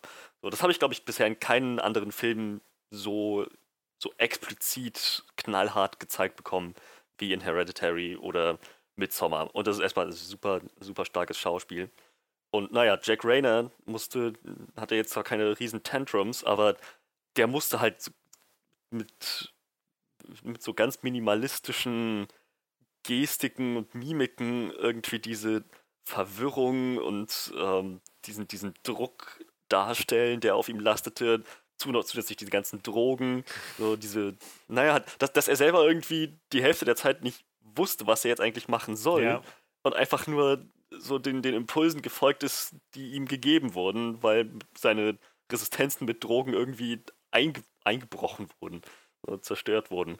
Plus, ich bin mir ziemlich sicher, dass er auch selber, ich meine, es wurde auch mehrmals im Film gesagt, er selber ist sich auch nicht so sicher mit, äh, mit Danny. Er möchte eigentlich aus dieser Beziehung auch raus. Daher. Das glaube ich, so ja, direkt am Anfang noch. Ne? Ich glaube, mit einer der ersten Szenen, wo er drin war. Genau, genau. Ja. Also, dass, dass er dann quasi seinen eigenen Weg geht. Er sieht, dass sie ihren eigenen Weg geht, dass er dann das, das auch versucht. Ja. Tja. Ja, er wirkt halt so, also die Figur wirkt halt sehr, als ob sie immer versucht, so den Weg des geringsten Widerstands zu finden. So, solange ich wenig machen muss, ähm, wird das schon irgendwie hinhauen. Und dann ist es halt das Einfachste, Danny einfach einzuladen, noch mitzukommen, in der Hoffnung, dass sie gar nicht mitkommen will oder so. Ähm, statt halt einfach klar zu sagen, ich, äh, diese Beziehung führt ins Nichts oder sowas. Und ähm, ja. Aber ja, Jack Rayner ist da auf jeden Fall sehr, sehr ähm, ja, er verkörpert das halt sehr gut. Also diese, überhaupt, es gab auch schon zu Anfang, überhaupt dieser ganze Anfang, ähm, wie gesagt, für mich vielleicht so fünf Minuten zu, zu lang oder hätte fünf Minuten gerafft werden können, aber was da schon drin steckt allein, also Florence Pugh macht in diesen ersten 10, 15 Minuten schon so ein breites Spektrum durch. Äh, mhm. allein, allein dieses erste Telefonat, was sie führt mit, äh, wo sie bei ihren Eltern anruft und halt sie auf den AB spricht und ähm, und allein wie sie mit diesem Telefon da sitzt und so ihre Mimik und Gestik irgendwie, man, man merkt, wie es sie innerlich zerreißt und sie Panik bekommt, aber versucht sich zu, so, zu beruhigen und zu deckeln. Und ähm, dann gab es halt im weiteren Verlauf dann nachher irgendwann diesen Moment, wo sie mit äh, ähm, Christian, glaube ich, ähm, aus dem, genau, da kam sie gerade aus dieser Party und dann gab es einen ganz kurzen Moment, wo man gesehen hat, wie sie im Taxi, glaube ich, saßen oder so. Und allein die Art und Weise, wie sie nur da saßen, ohne was zu sagen und sich kurz angeguckt haben und er dann irgendwie so, so, so weggeguckt hat und so, es war so gut zu spüren. Also, ich sag mal, die beiden haben eine gute Chemie, indem sie es sehr gut hinbekommen, das einzufangen, dass, diese, dass du sofort siehst, diese Beziehung ist eigentlich nicht mehr zu retten. Das ist kaputt, mhm. was, da, was da passiert. Ähm, ja, einfach äh, großartiges Schauspiel. Und ja, je weiter der Film dann fortschreitet und je abgedrehter und weirder das alles wird, umso krasser wird das nur. Und ich meine, Florence Pugh macht halt dann vor allem dann die Wende immer mehr in so diese ekstasischen Momente und voller Freude und so diese rapiden Hin- und Herschwankungen, wohingegen äh, Jack Rayner mehr so dieses, was zur Hölle passiert hier eigentlich? Ich habe keine Ahnung mehr, was hier eigentlich abgeht. Zumal ähm, Danny wandelt sich auch von so, einem, von so einer passiven Figur ja. mehr in eine aktive. Total. Ist, also am, am, Anfang, ich meine, als sie in Schweden ankommen, ist Christian noch derjenige, der sie so mehr oder weniger peer-pressured, diesen Mushroom-Tee zu trinken. Und dann, ja, sie willigt halt auch so gegen, ihren, gegen, gegen ihr besseres Verständnis ein, obwohl sie sehr, also ihr erster Impuls war, ich mache gerade emotional zu viel durch, ich muss mich erstmal ja. so ein bisschen runterkommen. Und naja, dann halt doch wieder im Rahmen dieser toxischen Beziehungen sagen, ach, was soll's, äh, ich, ich mache ich mach jetzt mit, mal gucken. Und dann halt irgendwann selber für sich so weit ist zu entscheiden, nee, weißt du was, Christian kann mal sterben gehen, also buchstäblich. Hm. Ja, auf jeden Fall. Also es ist halt eine wirklich tolle Charaktertransformation, die da stattfindet. Kann ich auch nicht anders sagen. Das ist einfach, einfach sehr mitreißend. Ja. Ähm, ich finde den Soundtrack ja, wunderbar. Ich auch noch was zu gesagt. Der ist halt so, so man, es kommt halt dieses, das ist, das ist ein, ein Film, wo mir der Soundtrack positiv aufgefallen ist. In dem Sinne, dass er halt diese Atmosphäre super einfängt. Es kommt so diese traditionelle, dieses ähm, pastoralische, landschaftliche irgendwie rüber und gleichzeitig diese Motive, die da verarbeitet werden und die Art und Weise, wie sie auf den Instrumenten umgesetzt werden, so relativ monoton und alles wiederholt sich Sehr immer viel. und immer und immer wieder. Ganz, ganz ritualistisch, bis zum Punkt, wo man fast schon durchdreht. Ja, so ganz viel Kakophonie auch, hatte ich das Gefühl. Einfach so, oh ja. so, so, du bist so erdrückt auf einmal von diesen Klangschwellen, die, die nie so wirklich zusammenpassen wollen, aber irgendwie alle gleichzeitig so auf dich zurasen. Und ähm, gleichzeitig nutzt, also wird es auch so insofern gut eingesetzt, dass das die Abwesenheit von Score mir auch aufgefallen ist, wo es so manchmal wirklich, wie gesagt, gerade auch der Schluss, diese letzte, diese letzte Szene mit der letzten Einstellung ist einfach nur so ein Schwall an allen möglichen. Aber es gibt auch ganz viele Momente, wo einfach gar kein Sound ist und die Figuren so in Stille sitzen oder sowas, was auch einen enorm krassen Effekt hat, fand ich. Also, ähm, Soundtrack ähm, sehr oder Score sehr, sehr gut gemacht und sehr, sehr gut eingesetzt, finde ich. Ist auch wieder ein interessanter äh, Musiker, den sie da genommen haben. Der eigentlich irgendwie so elektronische Musik eigentlich macht. Ich habe so das Gefühl, so Leute sind irgendwie immer mehr im Kommen. Das sieht man total oft, wenn du dann irgendwie guckst, wer den Soundtrack gemacht hat, wenn dir der Name nicht sagt und du klickst da drauf und dann sind das irgendwelche Leute, die eigentlich irgendwie eher elektronische Musik produzieren und dann ja. irgendwie da so reinrutschen. Es gibt dann irgendwie auch, also habe ich das Gefühl, so einen neuen Einfluss. Ne? Also du hast halt so, ich finde viele ältere Musikprozent, so ein Hans Zimmer oder ein Danny Elfman sind halt wahrscheinlich alles so die klassischen vielleicht mal Pianisten gelernt oder so oder irgendwas. Also, äh, Danny Elfman nicht. Ja, keine Ahnung, ich weiß gar nicht, was Danny er gemacht hat früher, aber. Danny Elfman hat in einer Band gespielt und war sehr erfolgreich und hat dann okay. irgendwann, weiß ich nicht, mit 40 oder so gesagt, weißt du was, ich mache jetzt Filmmusik und ist dann damit erfolgreich geworden. Ja, hast du auf jeden Fall viele so Leute, ne? Und dann, ich weiß nicht, jetzt hast du halt viele Leute, die so eher aus der elektronischen Musik kommen, die jetzt so in dem, wahrscheinlich in dem Alter sind, dass ja. sie irgendwie genug Aufmerksamkeit haben und für sowas genommen werden. Und das gibt halt wieder einen neuen Einfluss in Filmmusik, denke ich. Ich meine, hier jetzt, äh, hier ist äh, Junkie XL, der den Soundtrack für Mad Max unter anderem gemacht hat. Kommt ja auch aus einer ganz anderen Richtung eigentlich, ne? Hm. Schon irgendwie ganz, ganz interessant, was da jetzt so für Leute aufkommen, die man vielleicht noch gar nicht auf dem Zettel hatte und die vielleicht selber Filmmusik bis vor kurzem noch gar nicht so auf dem Zettel hatten. Also dieser äh, Bobby, ach du Scheiße, ich sprich mir den Nachnamen denn aus, Klick, äh, hat halt auch bis jetzt noch kein, keine Filmmusik gemacht, ne? Also mit Sommer war wohl der erste. Sonst macht er halt elektronische Musik, ne? Das ist halt irgendwie ganz interessant. Ja, es ist schon. Man kann halt ganz viel machen. Ne? Man muss halt nur so ein bisschen ne, offen sein für ganz viele ja. Richtungen, glaube ja. ich. So, dann, dann hast du halt unglaublich viel Potenzial. Ähm, ich habe die nicht gesehen. Ähm, es gibt bei, bei Apple Plus, glaube ich, heißt dieser Streamingdienst von Apple, den sie da haben, so eine Serie ähm, Dickinson heißt die, glaube ich, wo sie von ähm, Emily Dickinson, glaube ich, ist Schriftstellerin gewesen oder so. Ähm, das so ein bisschen so eine Werdeganggeschichte machen, wie diese Poetin wird und sowas. Und das Ganze spielt halt irgendwo in wahrscheinlich England oder so oder Amerika, so im 20., 17., 18. Jahrhundert, sowas in, in dem Dreh. Und ähm, der, das Ganze wird aber wohl statt mit diesem typischen Sounds, die man damit erwartet, irgendwie so, weiß ich, irgendwelche Streicherquartetts oder Cembalos oder so, wird das Ganze vielfach mit so modernem Elektrobeats und sowas unterlegt, weil sie wohl so einen sehr interessanten Ton irgendwie entwickeln für diese Serie. Wie gesagt, ich habe nichts davon gesehen, aber das hatte ich halt mitbekommen und das ist immer sowas, wo ich denke, ja, man muss halt, glaube also man kann halt einfach ganz viel machen. Man muss sich nicht immer nur so an diese, diese engen, weiß ich nicht, Richtlinien halten, die so äh, in, einem, in den Köpfen irgendwie gegeben sind, das und das gehört dazu und muss da reinpassen oder so. Und wenn du dann anfängst, auch mal solche Musiker in Betracht zu ziehen, die einfach ja abgedrehten Elektrokram oder sowas machen, das kann äh, gegebenenfalls auch ganz schön was hinzufügen für so einige Filme. Ähm, wo wir vielleicht bei diesen technischen Aspekten sind, auf der anderen Seite, ähm, neben dem Soundtrack oder dem Score ist es ja der, der, der einfach sehr gelungen ist. Ich finde halt auch einfach visuell, also wir hatten jetzt schon so die Practical Effects angesprochen, aber auch diese ganzen drogeninduzierten Trips, das ist so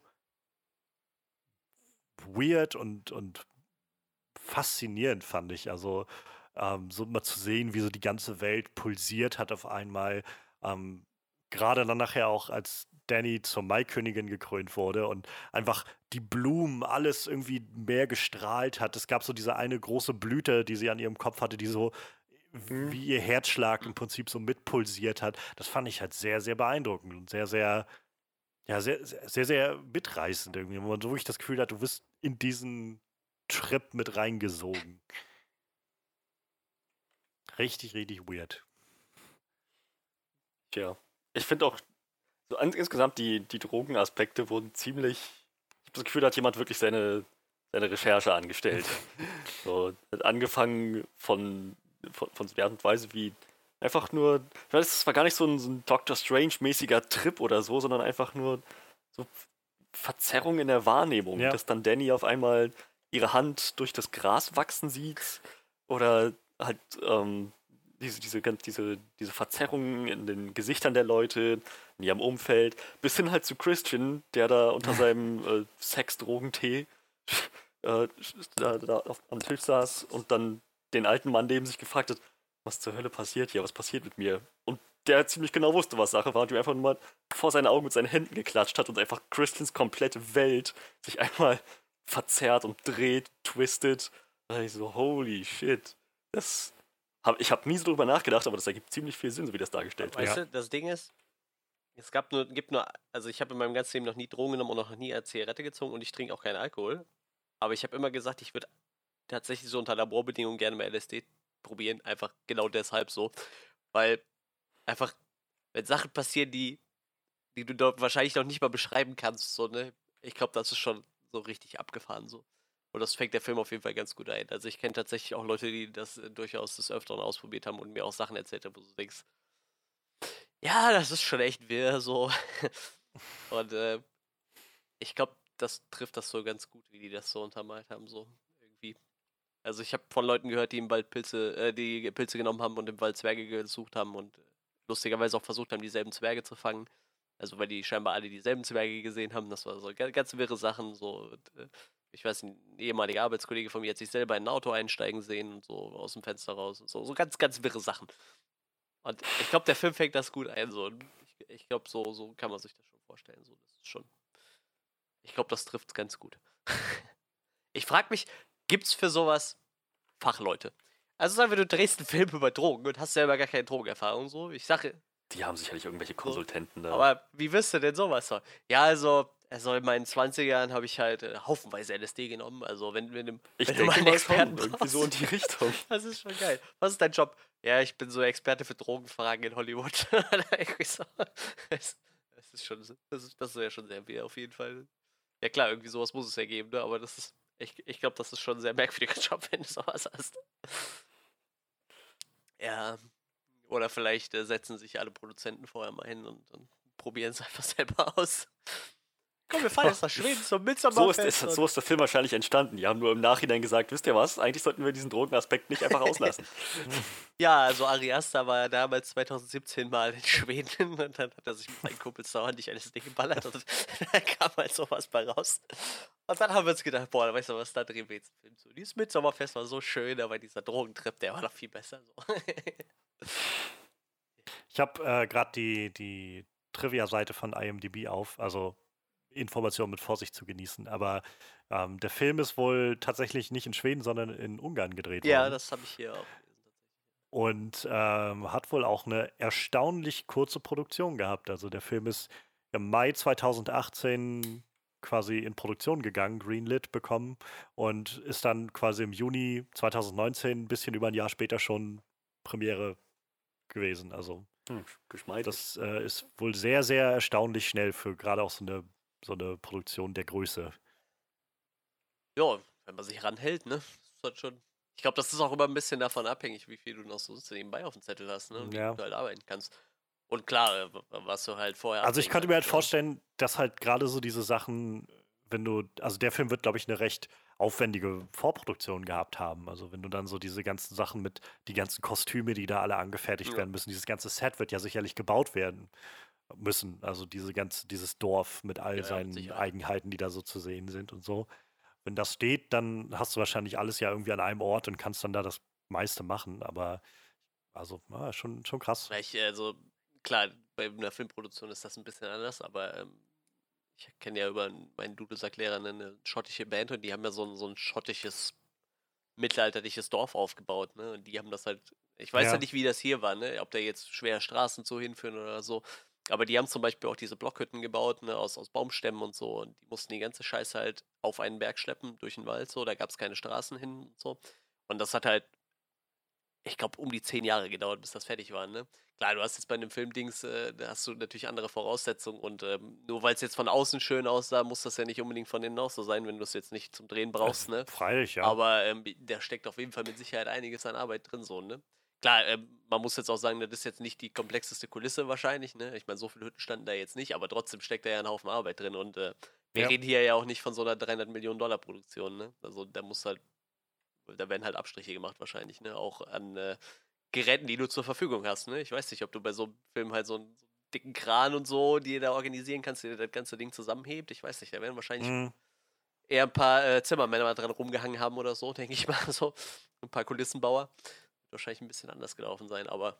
Ja, denke ich halt auch. Also das wird, äh, da wird man wahrscheinlich so ein bisschen improvisieren auch an vielen ja. Stellen. Ähm, aber ja, also ich kann mir halt gut vorstellen, dass einfach die, die Präproduktion sozusagen ein massiver Teil des Ganzen war und sie dann wahrscheinlich starten konnten und das Ganze irgendwie recht fix durchziehen konnten und dann Postproduktion wird sicherlich auch nochmal ein bisschen dauern, aber trotzdem, also ja, Respekt, so das. Äh, aber das ist vielleicht dann der Vorteil, wenn du viele Practical-Effekt hast, hast du vielleicht dann im Nachhinein ein bisschen ja. weniger zu tun, natürlich. Klar, aber ja, so ein Film wird ja trotzdem nochmal komplett durchgegangen und, und farbkorrigiert wahrscheinlich, etc., etc., aber ich glaube, wenn du da jetzt noch äh, weiß ich nicht, eine Stunde CGI reinknallen musst, dann kannst du wahrscheinlich nochmal ein ja, halbes Jahr drauf rechnen oder so. Ne?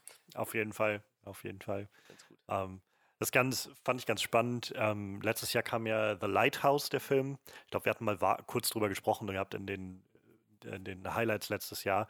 Ähm, mit Robert Pattinson und Willem Dafoe, dieser Schwarz-Weiß-Film, ja. wo die beiden im, im Leuchtturm sitzen und durchdrehen irgendwie. Und ähm, also zum einen soll der Film halt auch ziemlich, ziemlich weird und abgefuckt sein. ähm, und zum anderen, der, äh, der Regisseur hatte jetzt vor kurzem darüber gesprochen, also der arbeitet jetzt auch an seinem nächsten Film schon wieder. Und äh, für seinen nächsten Film meint er, ist es, kommt er jetzt auch an den Punkt, wo seine Produktion so groß wird, dass er das nicht mehr alles selbst machen kann. Scheinbar hat er vorher den Großteil einfach wirklich alleine gemacht und sich alleine darum gekümmert, sich Kostüme zu überlegen und äh, sich das Setting alles zu zeichnen und alles irgendwie zu entwerfen und so weiter, wo aber jetzt für seinen nächsten Film, der wird wohl von der Dimension größer, sodass er meint, ich kann das nicht mehr alles alleine machen. Ich muss jetzt Leute dazu holen, die das für mich machen können. Was schade ist, aber es ist nun mal so. Ja, gut. Ähm, Irgendwann muss man da Abstriche machen. Aber ich denke mal, man hat dann über die Jahre vielleicht auch schon die Kontakte zu Leuten, weißt du, dem man vertraut. Ja, wahrscheinlich. Das dann ja. macht es dann vielleicht auch, auch einfacher, wirklich was abgeben zu können, irgendwie, denke ich. Auf jeden, auf jeden Fall. Was ich halt noch spannend fand, da musste ich gestern auch dran denken bei Midsommar, war, äh, weil ich halt das Interview mit dem gelesen hatte von, von The Lighthouse. Ich gucke mal jetzt lieber nach, wie der heißt. Ich will nicht die ganze Zeit dessen Namen nicht sagen. ähm, der, dessen Name der ist halt, genannt werden darf. Ähm, Robert, Robert Eggers, genau so heißt er. Und äh, der hat vorher The Witch gemacht und jetzt dann The Lighthouse. Also ist auch so eine dieser neuen und, glaube ich, recht gefragten Stimmen im Horror gerade. Und ähm, sein nächster Film auf jeden Fall wird dann demnächst irgendwann kommen. Und äh, er hatte dann darüber gesprochen, dass er für den Leuchtturm, den Film, einige Sachen, äh, war, war so die Frage, wie schwer das denn war, das Studio dazu zu überreden. Und er meinte halt, naja, das, das Schwierigste war wahrscheinlich, sie zu überreden. Das Ganze, der Film ist ja wie so ein altertümlicher Film in diesem alten quadratischen Format gedreht. Das ähm, davon das Studio zu überzeugen, das machen zu dürfen in Schwarz-Weiß und in einem Leuchtturm. Und sie haben halt all die Sachen rausgeschnitten, wo ich, ähm, keine Ahnung, wo ich Robert Pattinson nackt mit einer riesigen Erektion irgendwie durch die Gegend geschickt hätte oder sowas. ähm, weil der Film, wie gesagt, der Film soll sehr, sehr weird sein. Eigentlich habe ich so eine, einigermaßen habe ich Interesse daran, aber andererseits glaube ich, das ist wieder so ein Film, der ist vielleicht ein bisschen zu weird für mich. Also zu, zu äh, Horror-weird für mich, aber mal, wer weiß. Ähm, aber da musste ich gestern nur dran denken, weil Midsommar letztendlich auch vor Full Frontal Nudity nicht zurückgeschreckt hat an einigen Stellen. Nee. Ähm, was ja, ich, an einigen. Ja, was ich, also ich finde das immer ganz, ganz angenehm, wenn, wenn man spürt, dass da scheinbar jemand ähm, ja, sich also committed, so sich dafür entscheidet, einfach das durchzuziehen und da jetzt nicht den Cut zu machen an der Stelle, wo man dann das Gefühl hat von, okay, ja, jetzt wird es jetzt wird's hier gerade irgendwie Leuten zu peinlich oder so und deshalb muss jetzt hier der Cut kommen oder so. Ich finde das total cool, dass wir ja. im Moment halt auch so, ich sag mal, Labels haben, die experimentieren. So, ich glaube A24 ja. wahrscheinlich als Vorreiter, aber auch äh, Spectral Vision von äh, Elijah Wood unter anderem. Ja. Äh, Blumhouse, glaube ich, auch bisschen, klar, die machen auch viel Mainstream-Horror, aber auch sehr, die geben auch, glaube ich, schon mal gerne Geld aus für Produktionen, die sich ein großes Studio nicht traut. Gut, die Neofilme kosten ja auch sehr selten viel, ne? Ich äh, vor allem geben die halt auch jüngere, jüngeren Richtig, und neueren genau. Stimmen mal irgendwie kreative Macht. Also sei es jetzt irgendwie gerade dem Lee Winnell mit dem Unsichtbaren oder ja. so. Ganz genau. Weil klar, das ist halt auch schon irgendwie ein Name so, aber selber als Regisseur ja nicht so ein stark in Erscheinung getreten gewesen. Ne? Aber wie gesagt, ich mag das total gerne. Und das sind ja alles noch relativ junge Labels, kann man sagen. Ne? Ich glaube, A24, äh, die haben so 2013 mit, mit Filmen angefangen, scheinbar. Ähm, Spectral Vision hat 2012 angefangen. Also wirklich alles relativ frische Projekte. Und meistens halt irgendwie auch die Leute, die diese Labels gründen, sind ja irgendwie Leute, die stellenweise selber schon lange genug drin sind und Bock auf so einen Kram haben irgendwie. Vielleicht sich auch einfach satt gesehen haben an dem, was es schon gibt und deshalb bereit sind, dann ein bisschen mehr zu, zu in Sachen zu investieren, die es vielleicht noch nicht gibt oder noch nicht gab. Mhm. Ganz nett. Ich glaube, Elijah Wood war auch so einer, der gesagt hat, so jetzt von diesem Mainstream-Kino ein bisschen gelangweilt, will ich nicht sagen, aber er wird halt gerne mal was Neues sehen. Ne? Ja, dann na kannst klar. du halt deine eigene Kohle erstmal ein bisschen reinbuttern und dann kannst du halt mal kleine Sachen ausprobieren, die es halt so noch nicht gegeben hat. Ich mag das auf jeden Fall sehr gerne. Ich bin auch echt noch auch gespannt auf diesen Color Out of Space. Den hab ich. Ja, ich meine, online gibt es den jetzt ja, glaube ich, schon zu kaufen. Ja, also. ja, ja. Aber ein Kino-Release, gab es bei uns ein Kino-Release? Ich glaube nicht. Ne? Ich weiß ich glaub, nicht, ich bin dann wahrscheinlich im, im Fantasy-Film-Festival oder so, glaube ich, lief der. Wahrscheinlich, ja. Und äh, davon ab, glaube ich, weiß nicht, ob der dann noch einen regulären Start hatte. Ich glaube fast nicht. Hat, ist wahrscheinlich auch einer der mit der bestbewertesten Filme, in denen Nicolas Cage die letzten Jahre mitgespielt hat. Also 86% bei Rotten Tomatoes. Na, der Man Mandy kam, glaube ich, auch ziemlich gut an. Ah, das stimmt. war ja auch von demselben ja, Studio, glaube ich. Genau. Wieder auch so ein abgedrehtes Ding. ja, wie gesagt, das ja. sind so äh, Produktionsfilme, die man irgendwie mittlerweile so im Auge hat, was ich vorher nie hatte. So klar, du kennst halt irgendwie das Universal-Logo, wenn es über den Bildschirm flattert, aber mittlerweile fallen die halt immer mehr diese Dark kleinen Universe. Labels auf. Ich mochte zum Beispiel mal sehr gerne äh, ähm, Lionsgate, wie die halt noch relativ frisch waren, weil die halt auch viel ausprobiert hatten, ne? wie das. Mhm. Also ich glaube, mir sind die das erste Mal wahrscheinlich wirklich bei, bei Saw mit aufgefallen und so. Da, klar, die gibt es ja auch schon deutlich länger, aber und, und, die haben halt auch viel ihre Finger in abgefahrenen Sachen gehabt, wie gesagt. Und jetzt hast du halt so die 2010er Produktionsfirmen, irgendwie A24 und Spectrovision und wahrscheinlich auch noch ein paar andere. Und die führen das jetzt halt nahtlos vor mit Sachen, neuen Sachen ausprobieren und so. Das ist immer ganz, ganz nett, dass es sowas noch gibt, dass sich sowas einer noch traut, ne? weil.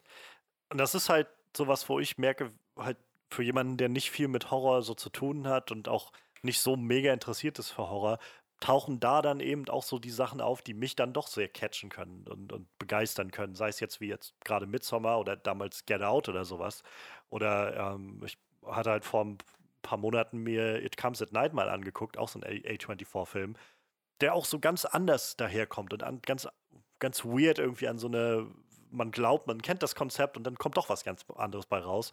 Und das mag ich dann aber auch. Also selbst als jemand, der jetzt nicht viel mit Horror zu tun hat, wenn dann die richtigen Zutaten dann zusammenkommen, dann kann mich das halt auch begeistern. Das finde ich halt dann doch schön. Also ich habe halt mehr Interesse daran, mir solche Sachen irgendwie anzugucken. Allein meine Neugier ist dann schon das, was mich irgendwie dann kitzelt, als mich, weiß ich nicht, auf den nächsten Hellraiser-Film, glaube ich. Sie hatten es, glaube ich, irgendein Reboot yeah, oder sowas yeah. wieder angekündigt, sowas da, da, da, würde mich, glaube ich, jetzt keine zehn Pferde reinkriegen oder so. Obwohl ich sagen muss, also, wie, wie, ich jetzt das erste Mal gehört habe, dass äh, Elijah Wood Interesse an, äh, sie hat es irgendwo im Interview gesagt, Interesse an Nightmare on M Street hat. Auch für Spectrovision habe ich mir dann schon gedacht, das wäre dann vielleicht wieder was. Die könnten vielleicht dann nochmal was Neues machen, als einfach nur ein stumpfes Remake oder so, ne? Ist dann vielleicht auch wieder so ein Punkt ist, wenn dann so ein Studio sich an irgendwas Bekanntes dran traut, dann äh, wird es vielleicht auch wieder interessant. Ich merke gerade, ich habe verdammt viele A24-Filme gesehen, die ich einfach so gar nicht auf dem Zettel hatte. So.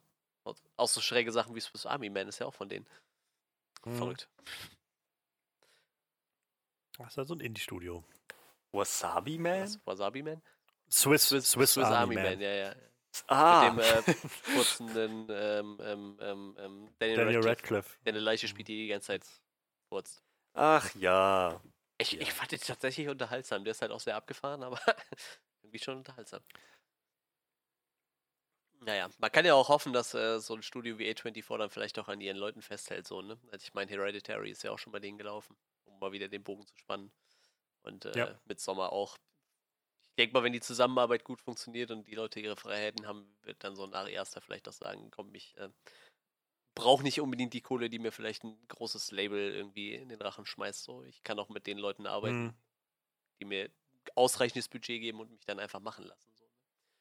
Ich glaube, das ist gerade in so einem Genre immer ganz wichtig, dass die Leute einfach machen dürfen. Sonst kommt dann so irgendwas raus wie die Mumie oder so. Der letzte. Wo halt irgendeiner dachte, ich würde gerne Horrorfilm machen und die gesagt haben, mach aber ein bisschen Action und ein bisschen Comedy mit rein dann hast du irgendwas, was gar nicht mehr funktioniert. dann lieber so, kleines Budget und macht einfach mal. Hat ja jetzt bei äh, Der Unsichtbare auch funktioniert eigentlich, ne? Klein. Es ist halt sowas, wo ich für mich merke, warum ich, glaube ich, mit dieser Sparte von Horror auch so wenig anfangen kann, ist einfach, wenn, wenn ich merke, es geht nur darum, gerade einen Haufen uninteressanter Figuren zur Schlachtbank zu führen, dann, dann gibt mir das nichts. So, dann habe ich daran kein, kein Interesse. So, das ist, weiß ich nicht, sei es jetzt der Unsichtbare, sei es Upgrade, sei es jetzt Midsommar, diese Filme machen sehr, sehr viel, gerade im, im, Anfang, so in den erst, im ersten Akt, damit du diese Figur verstehst, damit du mitempfühlen, mitleiden kannst auf dem Weg, den sie da geht. Und dann kann ganz viel Grauenhaftes rundherum passieren. Dann bin ich auch irgendwo gewillter darauf, mich einzulassen, weil ich das Gefühl habe, es, es erfüllt auch einen Zweck, dass es jetzt hier ist. Es ist nicht einfach nur dazu da, um irgendeine eine Blutgier beim Zuschauer zu befriedigen oder irgendwie sowas, sondern es hat halt einen, einen Effekt auf die Story, es ist aus einem Grund da und wie gesagt, dann, dann macht das mehr Sinn für mich. So, dann habe ich mehr das Gefühl von, okay, dann ist es eine Herausforderung für mich als jemand, der nicht viel Horror guckt, aber trotzdem bin ich gewillt, mich darauf einzulassen. Als, weiß ich nicht, Wrong Turn 5 zu gucken ja. oder sowas, wo es nur, nur noch darum geht, also es wird auch bei Wrong Turn 1 wahrscheinlich schon darum gegangen sein, dass man einfach Leute sieht, irgendwelche Teenager, die zerfressen werden oder sowas. Aber ja. da habe ich halt kein Interesse dran. Das interessiert mich einfach null. Ich muss sagen, ich habe hab einen, ich glaube, ich habe sogar zwei der Wrong Turn Filme gesehen, aber hängen geblieben ist keiner davon. Hättest du die jetzt nicht erwähnt, hätte ich, glaube ich, zum ersten Mal. also hätte, ich, ich habe jetzt zum ersten Mal seit Jahren wahrscheinlich an einen der Wrong Turn-Filme gedacht. Irgendjemand aus meiner Twitter-Bubble hatte die Filme vor, vor ein paar Wochen geguckt und dadurch war das jetzt gerade so die erste Assoziation, die mir dazu kam, zu so stumpfen, sinnlosen Horror irgendwie. Ja, ich muss äh, sagen, der, der ich habe vier gesehen oder drei, ich weiß nicht mehr. Der erste ist halt irgendwie Kult in der Szene, der Rest ist. Ja. Übrigens, äh, kurz nochmal so als Nachtrag, also Color Out of Space sollte am 5. März ins Kino kommen, ist, äh, wie du gesagt hast, jetzt schon äh, über sämtliche Download-Plattformen erhältlich und wird auch nächsten Monat, äh, Ende des Monats schon auf Blu-ray erscheinen. Also klar, da ist dann wahrscheinlich äh, Corona ein bisschen mit reingesprungen. Das ein bisschen angekurbelt. Ja. Ja. Sonst wäre das wahrscheinlich nicht so schnell gegangen. Aber äh, tatsächlich ein Film, den ich mir bestellen werde, wenn er rauskommt. Ist was für Freddy, bestimmt. Bisschen Lovecraft oder so. Nein, alles gut.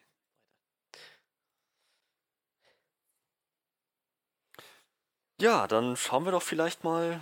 Also habt ihr noch was, was, was euch gut gefallen ja, hat? Ja, ich äh, mochte tatsächlich einfach diesen, diesen Kult um dieses Volk, den die da aufgebaut haben. Ne? Also jetzt nicht um das Volk der Schweden, sondern um, um, um, diese, um diesen kleinen. Dieses verrückte Barbaren. um diese kleine Kommune da irgendwie. Ich mochte das. Ohne Witz, das war ein, eine Überschrift, als ich von gegoogelt hatte, Midsommar Director's Cut, um mal zu gucken, war so eine der Überschriften bei Google ähm, von irgendeiner Review. Midsommar und dann Review, die spinnen diese Schweden oder sowas. ja, das machen die da überall so. Also die springen auch alle mit, mit zwei, was war das, 72, ne? Glaube ich, 18, 6. Ja. Die springen alle mit 72 von der Klippe, wie die Lemminge. das fand ich war, ich fand, vielleicht eine ganz gute Überleitung nach, gleich zu den Sachen, die vielleicht nicht so gut funktioniert haben. Das fand ich war irgendwie eine verschenkte Chance. Als, ähm, äh, als, als Danny da an dem der Wand vorbeigeht äh, mit den mit den ähm, Memorialen der, der, der, der früheren Mitglieder der Gemeinschaften, dass sie da nicht irgendwie einen genaueren Blick drauf geworfen hat und festgestellt hat, oder halt einfach im Vorbeigehen erstmal nur einen Blick drauf wirft und später nochmal zurückkommt und ganz genau sieht, die sind auf den Tag genau alle 72 geworden. So. Aber auf den Tag, keinen Tag älter. So, das, das, ach, keine Ahnung, das, ich finde, das hätte, das wäre eine Ist das denn wirklich so? Sind die wirklich alle auf den Tag genau oder nur aufs Jahr? Weil ich denke mir die ganze Zeit, die können ja nicht alle, weil das sind ja auch zwei Stück an einem Tag runtergesprungen. naja, aber ich meine, das wurde auch aufgegriffen, weil nämlich ähm, hier äh, Pelle und noch jemand anders am selben Tag Geburtstag hat. Das ist irgend so, eine andere, so ein anderes Mädchen aus seiner Gemeinde, die er denen auch vorgestellt hat. Ja, stimmt, hat, da kann ich mich sogar dran erinnern, ja. Ja, nur das ist halt, weißt du, dann waren ja gerade zu der Zeit der Feierlichkeiten theoretisch zwei Leute gerade 72 geworden. Ne? Deshalb dachte ich jetzt, die machen das einfach ja. so einmal im Jahr. Und die, die dann 72 sind in dem Jahr, die sind halt dran, mehr oder weniger, weißt du so. Ah, ich kann mir echt nicht vorstellen, dass die wenn es außerhalb dieses 90-Jahre-Zyklus ja, das ist, dann wieder das nächste, wenn die ne? ihre, ihr Privatleben leben, auch einfach bei 72 sagen, ja, nö, ist jetzt nicht unsere Tradition, äh, wir, wir leben jetzt weiter. Die nächsten 72 Jahre alten opfern sich erst in 25 ja, Jahren. dachte ich, äh, ich kann mir echt vorstellen, dass die dann so sagen, okay, dann ich sag mal, abseits von dem so. großen Ritual ist ja so Mitsommer zum Beispiel einfach jedes Jahr in Schweden normalerweise. Ne? Dieses Jahr fällt es dann vielleicht aus, ich weiß es nicht. Aber äh, prinzipiell haben die ja nur immer Mitsommer um die Zeit. Ich dachte, das wäre halt einfach so, dass man sagt, okay, wenn du halt 72 bist zu dieser Zeit, dann springst du halt. Ne? Das, ich dachte nur, weißt du, weil da zwei Leute gleichzeitig gesprungen sind und mir jetzt nicht vermittelt wurde, dass sie heute an dem Tag Geburtstag hatten und 72 geworden sind. So, ne? War ein bisschen komisch, aber naja, gut. Aber prinzipiell mochte ich diesen Kult ganz gerne, auch mit, mit den Runen und so. Auch das mit der Liebesrune so schräg, wie das alles war und mit dem Charmer nachher und so. Und äh, ja, das, das war schon alles ein bisschen schräg, aber irgendwie, ich mochte das. Das hat halt irgendwie hat das bei mir gezogen, mhm. so dieser ganze Kult drumrum. Ein bisschen paganmäßige, angehauchte Kult. Fand, ich fand's ganz cool. Auch, ich meine, vielleicht war es nicht unbedingt beabsichtigt, aber du es gerade erwähnst, dieses ganze paganistische Zeug. Ich weiß nicht, ob es ein Zufall ist, dass der Charakter, der am Ende geopfert, verbrannt wird, Christian heißt. Also es wird kein Zufall sein, glaube ich nicht. das ist so ein symbolträchtiger Name mittlerweile. Also ich glaube, dass das gerade in so einem religiösen Kontext wird das ja. noch eine tiefere Bedeutung haben, die man da finden kann.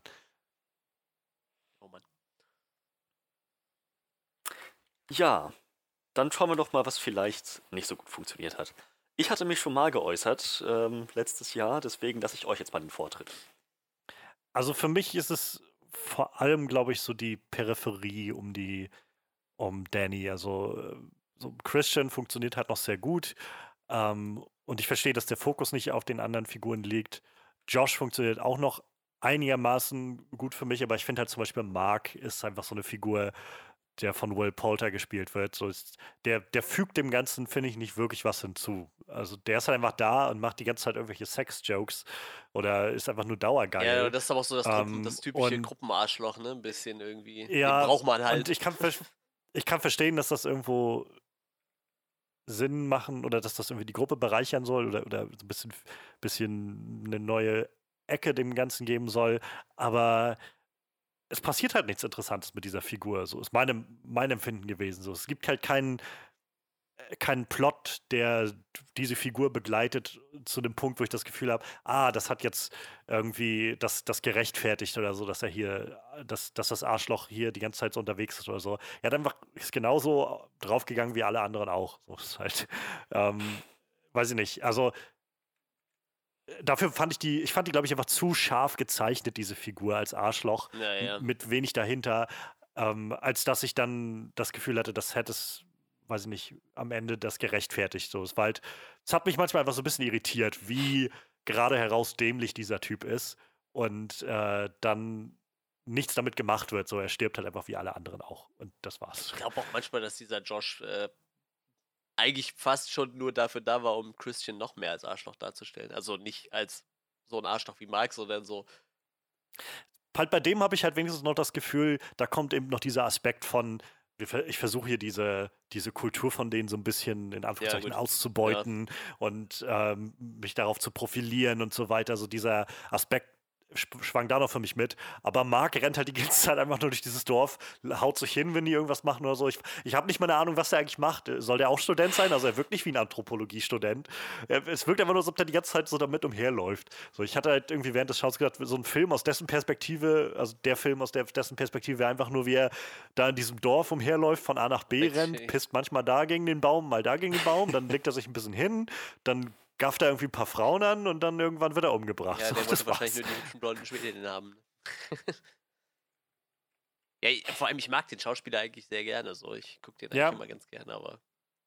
Aber das war jetzt halt auch nicht grauenhaft schlecht oder so. Es war einfach nur, wo ich gedacht habe, ich, es, es, sticht so ein bisschen heraus für mich im Vergleich zu den anderen Figuren, die wenigstens irgendwo so ein bisschen einen Zweck erfüllen, meiner ja. Meinung nach. Und wo das Ganze das irgendwie bereichert, wo ich halt das Gefühl habe bei ihm, außer dass ich jetzt einen ganz klaren Arsch habe, so, wo ich ganz klar irgendwie dagegen sein kann, gibt mir das gerade nichts so wirklich. Also diese Figur macht einfach nicht viel. Vielleicht ist das was, was durch den Director's Cut irgendwie ein bisschen mehr beleuchtet werden kann oder so.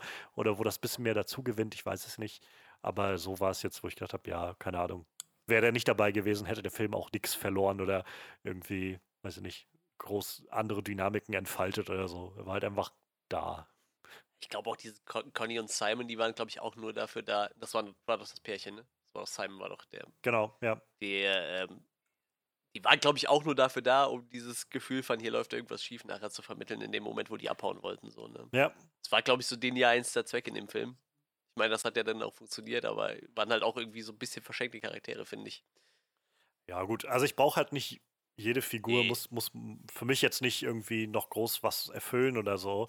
Aber gerade wenn für mich jedenfalls so eine Figur wie Mark so scharf gezeichnet ist, ja, so ja. dir immer wieder ins Gesicht gedrückt wird, dann habe ich halt schon das Bedürfnis, dass da irgendwie noch ein bisschen mehr dahinter steckt oder dass es einen Payoff dafür gibt in irgendeiner Form. So, ich fand halt, Simon und Conny waren so, das waren jetzt zwei Figuren, die man jetzt nicht wirklich kannte, aber mit denen du irgendwie relativ schnell connecten konntest, weil die einfach, naja, so ein bisschen dieser, dieser die, die, wie sagt man, dieser Avatar des Zuschauers war. So dieses What the fuck is going on? So, und, und Simon, der einfach dann da so, seid ihr halt völlig bescheuert? This is mhm. fucked. Und ähm, da, dadurch, weiß ich nicht, funktioniert das für mich und reicht für mich. Und die Figuren haben jetzt nicht mehr Screentime, sie sterben dann auch relativ schnell oder sind schnell aus dem Bild verschwunden. Und das ist irgendwie okay. Aber ja, wie gesagt, ich weiß aber nicht, was mit Mark, was da so wirklich der, der Hintergrund war. Ob, ob man, ob das so ein Wink sein sollte an so diese typischen Teenie-Gruppen, wo immer dieses Arschloch dabei ist, aber wenn, dann wurde irgendwie meiner Meinung nach nicht genug draus gemacht. Ich muss auch ganz ehrlich sagen, ich könnte dir keinen einzigen Namen von den Schweden nennen, bis auf Pelle. Das war es eigentlich. Also ich kann mich, ich weiß, wenn ich mir so Wikipedia angucke, haben die fast alle einen Namen, aber ich könnte dir jetzt keinen nennen. Das stimmt, ja. Der älteste. Ne? Ja. Inga, ich glaube, das war die rothaarige, ne? Kann das sein? Ähm, wie, hieß er? Br Brun, der. Ich glaube ja. Ähm, der, der, der, das Inzucht. Achso, ja, okay, ja, stimmt. Den, den, hätte man sich vielleicht noch merken können, ja. Der auch öfter erwähnt. Aber ich glaube halt, Inga war halt die, die, die, äh, mit den rötlichen Haaren, so die, die. Was die Dorfjungfer? Ich weiß nicht. Ich glaube, die hieß Inga, aber sonst. Äh, gut, aber ich meine, auf denen lag ja dann lag ja eher so der Fokus auf der ganzen Kommune und nicht auf den einzelnen Personen so, ne? Dann war es vielleicht auch jetzt nicht so relevant, aber das ist schon erstaunlich, dass man sich da, dass da irgendwie nichts von hängen geblieben ist, gefühlt. Aber doch sehr viele Bilder von, von, von irgendwelchen Personen oder so, ne? Namentlich halt gar nichts.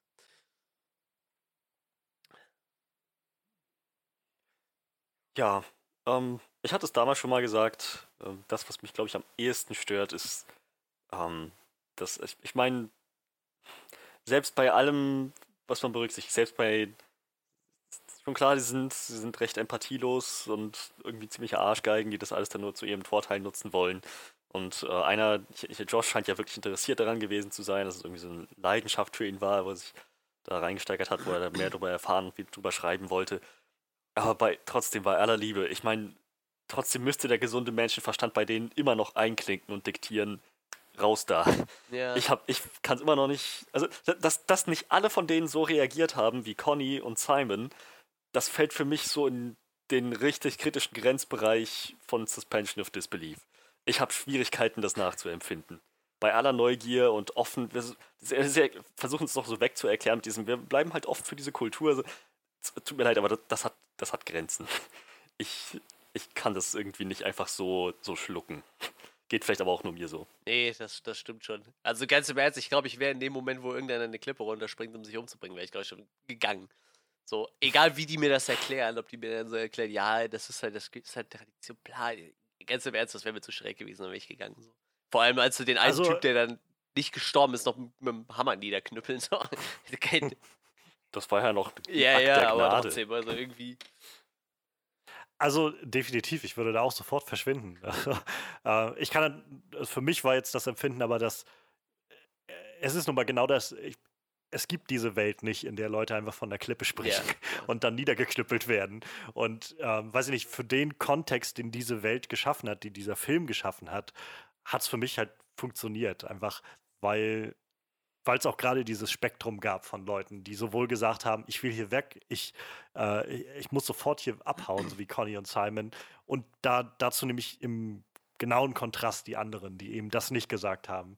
Und die, also ich kann verstehen, dass das, dass das über die Grenze tritt für, für manche, für viele. Ich glaube, das war auch so bei kommen vielleicht gleich nochmal so ein bisschen drauf zu sprechen kommen, so einige der Kritikpunkte. Ich habe hier gerade mal bei filmstarts.de die Midsommar-Review, äh, die die haben, aufgemacht. Die haben viereinhalb von fünf Sterne vergeben, weil ich mich daran erinnern konnte, dass die Kommentare darunter sind sehr gemischt von den Leuten, die halt, äh, ja, kommen wir gleich drauf. Aber ähm, ich kann verstehen, dass das für einige Leute über die Grenze geht. Ähm, für mich persönlich hat es also in den Rahmen gepasst des Ganzen. So, ich habe halt gedacht, so, ich kann nachvollziehen, dass Leute da verschwinden wollen, ohne Frage.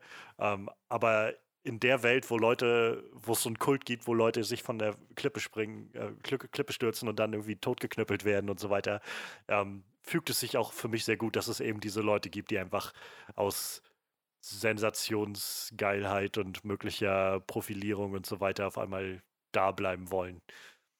Kursiert nicht die ganze Zeit so ein Video im Internet, wo irgendein Dude äh, so ein Gaffer von so einem Autounfall ein Video machen will und dann irgendwer einfach sagt, ja, willst, willst du Leiche sehen? Komm mit. Der Bulle den dann einfach mitnehmen will und sagt so, hier. Ja, es war ein Polizist, ja, ja, genau. ich, ne, der das der, aufgenommen so, hatte. Ja, tatsächlich gibt es halt auch äh, mittlerweile genug Leute so. Ich glaube, die Leute, die haben halt auch vor nichts mehr Respekt und äh, ich glaube, die Schockgrenze der Menschen ist halt auch irgendwie, glaube ich, deutlich gestiegen in den letzten Jahren. Ähm, ja, also so einen schrägen Quatsch hast du dann halt auch, ne? Ja.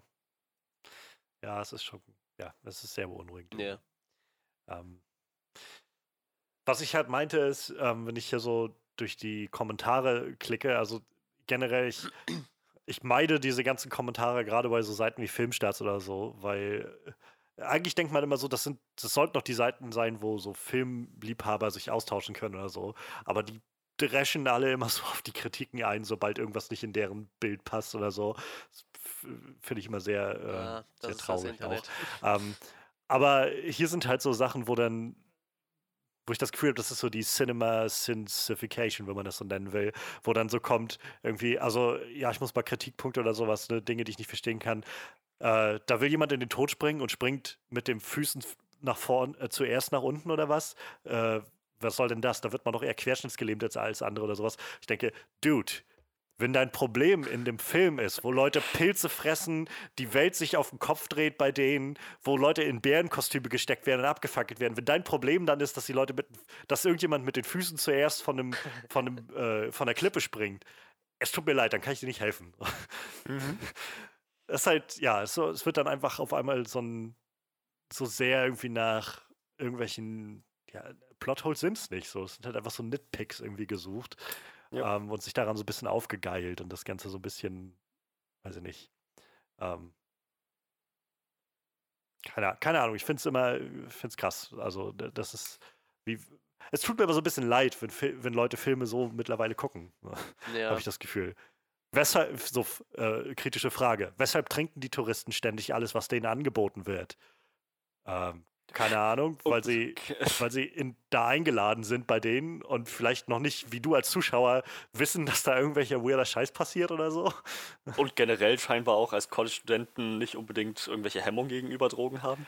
Weshalb pinkelt der eine Tourist auf den heiligen Baum, wenn doch die Toiletten etwa gleich weit weg sind? What? naja. Die, die Schwester hat am Anfang des Films Suizid begangen und dabei die Eltern mitgenommen. Frage: Weshalb hat sie so großen Aufwand betrieben? Zwei Autos in der Garage gestartet und die Röhren bis ins Haus verlegt?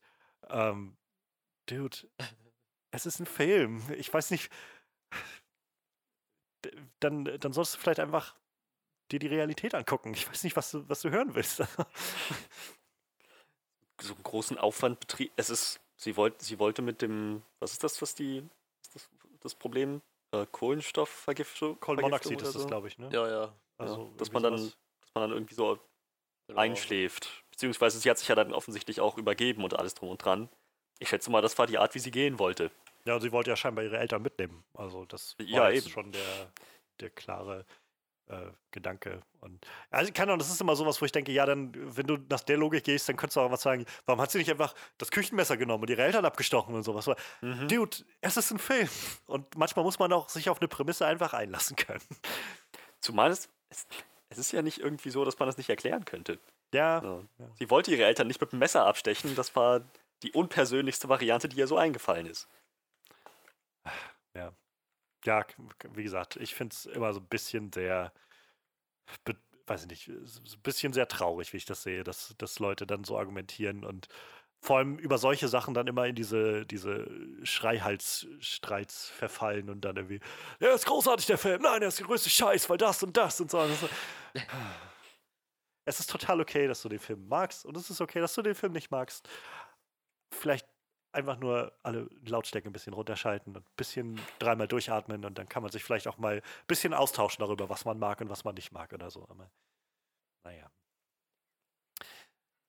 Ja, ja, aber ich glaube, also für mich gibt es halt sonst, glaube ich, gar nicht mehr so viel, was ich noch, noch zu sagen hätte. Wie gesagt, ich fand, der Anfang hätte, die erste halbe Stunde hätte vielleicht fünf Minuten gerafft werden können für mich und so diese, gerade die Figur von Mark hat mich so ein bisschen sehr irritiert hin und wieder. Aber davon ab ähm, fällt mir jetzt so konkret nichts ein. Ich bin aber auch, merke ich immer noch so ein bisschen sehr.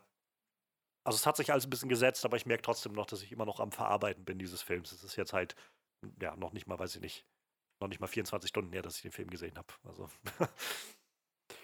ja, ich, äh, ich würde jetzt nicht sagen, dass es für mich eine, eine negativ ist, aber äh, ich hatte jetzt nicht so. Also für einen Horrorfilm hatte ich jetzt keinen klassischen Grusel, sondern ich war mehr verstört den ganzen Film so. Das hatte ich auch zu, zu Johannes am Anfang gesagt, noch jetzt in, in diesem Podcast nochmal. Es ist halt nicht der typische ja, genau, genau. Gruselhorror, sondern wirklich so psych psychologisch beunruhigender, Aber selbst, Film. Also ich habe da jetzt auch nicht gesessen und mir die ganze Zeit gedacht, oh, das ist total unangenehm so, sondern ich war wirklich so die ganze Zeit so, was zur Hölle? Was, was geht hier ab? Weißt du, nicht dieses äh, so, boah, irgendwie, boah, hier passiert bestimmt gleich wieder irgendwas total Krankes und so.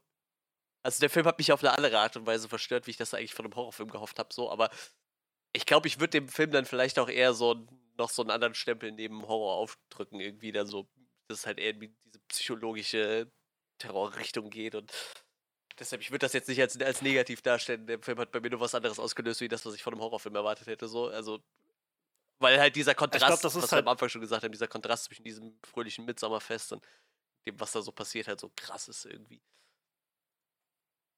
Ich weiß nicht, also ich, ich habe halt das Gefühl, für mich muss Horror einfach was, was sehr im, im Kern, sag ich mal, Angstauslösendes haben. In irgendeiner Form. Ähm, und äh, ich finde, da gehört, also für mich jedenfalls auch genau diese Form von, von Beunruhigung, von ähm, ja, so psychologischer Verunsicherung und Erschütterung irgendwie fällt für mich genau in dieses Feld mit rein. Das ist halt, und dazu würden davon ab, allein die, die Bilder von, von einem Blutadler, der da zu sehen ist oder sowas, mhm. und Leuten, denen also das Gesicht zerschmettert wird und sowas, allein das fällt dann schon in der Art und Weise, wie es gezeigt wird, schon doch auch eher in, äh, in den Bereich Horror für mich. Also, wo ich halt, natürlich ist es kein kein Slasher-Film oder sowas und äh, kein Halloween oder so, aber nee, nichtsdestotrotz, also ich finde, im Kern erfüllt es halt für mich jedenfalls die Grundvoraussetzung von dem, was Horror ausmachen sollte. Nämlich darauf aus sein, mich zu beunruhigen als Zuschauer. Nicht auf eine Art, wie so ein Thriller einen anspannen soll und irgendwie über die Story begleiten soll, sondern wirklich dieses, dieses Gefühl einem vermitteln soll, einen so, so im, im Kern zu erschüttern irgendwo auf irgendeine Art und Weise. Ja, wie gesagt, mich hat es halt eher also für mich erfüllt das der. verstört, aber ähm, das war jetzt nicht so wie zum Beispiel bei Invisible Man oder so, ne? Wo du halt, da hatte ich halt die ganze Zeit so ein beklemmtes Gefühl, dass irgendwas nicht stimmt, so, ne? Hier war halt echt, also ich war halt echt von diesen Bildern mehr umgehauen und so, als das ich so eine, weißt du, diese, diese Grundstimmung, die ich sonst bei Horrorfilmen habe, irgendwie hatte. So. Aber wie gesagt, das ist jetzt nicht auch nicht unbedingt negativ gemeint, ne? So, der Film hat mich halt auf äh, andere Art und Weise naja. beeindruckt, wie jetzt für mich ein klassischer Horrorfilm. So. Ich will den Film jetzt auch nicht absprechen, dass er ein Horrorfilm ist. Also, das habe ich bei anderen Filmen gemacht, wo ich da auch immer noch der Meinung bin. Letztendlich. Aber hier, das war halt, für mich hat es auf eine andere Art gewirkt es ist ja letztendlich sowieso, also man kann die Diskussion ja auch in den Raum stellen, wie wichtig ist es überhaupt, dem Ganzen irgendein ja, Label ja, zu geben. So, es ist ja mhm. auch irgendwie okay, das Ganze einfach für sich stehen zu lassen und nicht drauf zu kleben, es muss jetzt das sein und muss in die Schublade passen oder sowas. Meistens sind sowieso die Filme am interessantesten, die sich gar nicht in eine einzelne Schublade reinstecken lassen. Also Ähm, so Parasite war letztes Jahr so ein Film, der so gekonnt äh, irgendwie an einer Stelle angefangen hat und immer weiter in eine andere Richtung auf driftete, je weiter das fortgeschritten ist. Also sowas, sowas funktioniert ja auch. Und ich glaube, da tun wir uns alle wahrscheinlich immer so ein bisschen äh, keinen Gefallen damit, dass wir, dass wir versuchen, das so einzugrenzen auf, es, es ist jetzt aber das und das muss es sein und keine Ahnung, also für eine Comedy ist das aber ganz schön düster oder sowas und für das und das ist es das. Also, ja, es ist eben nicht das. Es ist halt einfach das, was es ist.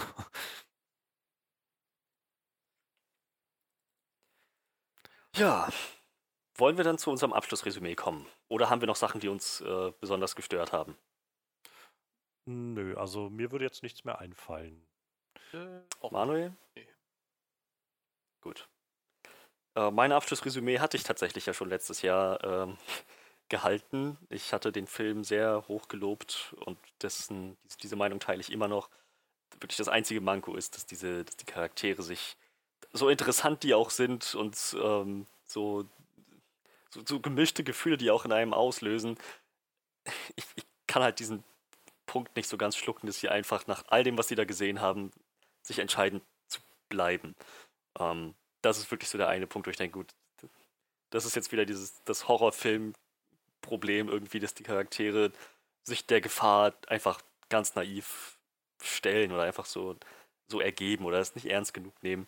Aber wie gesagt, ähm, es fällt halt in den Grenzbereich von meiner Suspension of Disbelief. Es ist jetzt nichts, was den Film für mich komplett zerstört. Das ist halt nur das einzige kleine Problemchen, was ich damit ähm, so wirklich hatte.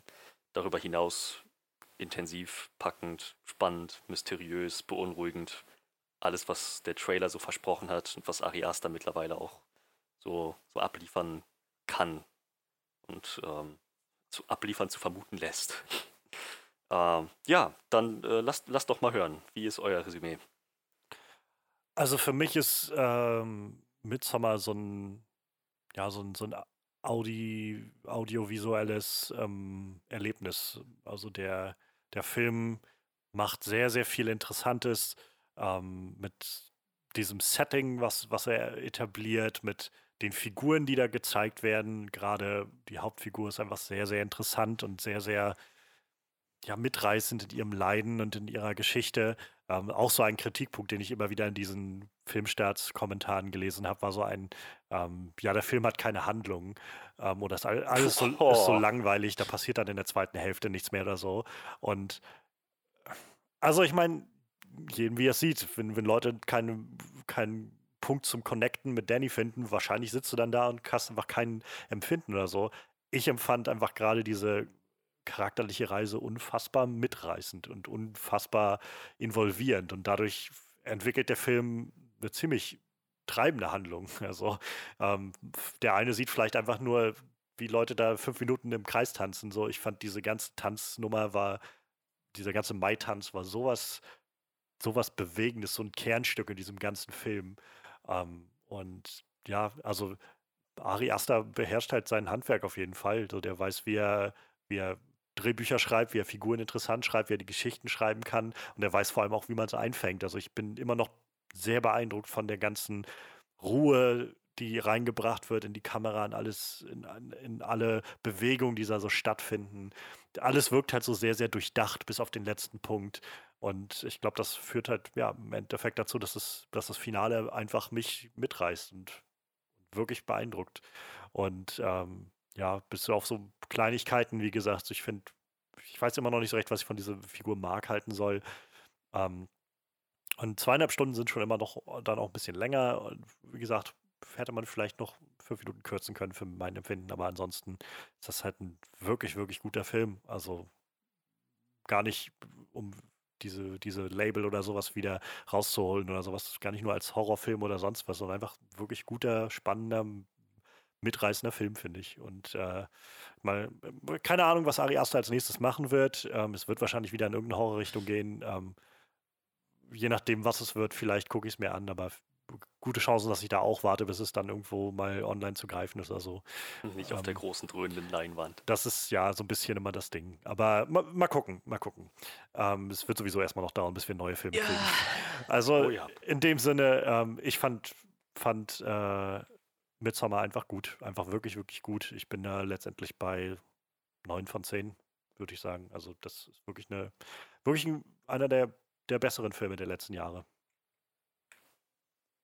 Ja, ähm, ich war sehr.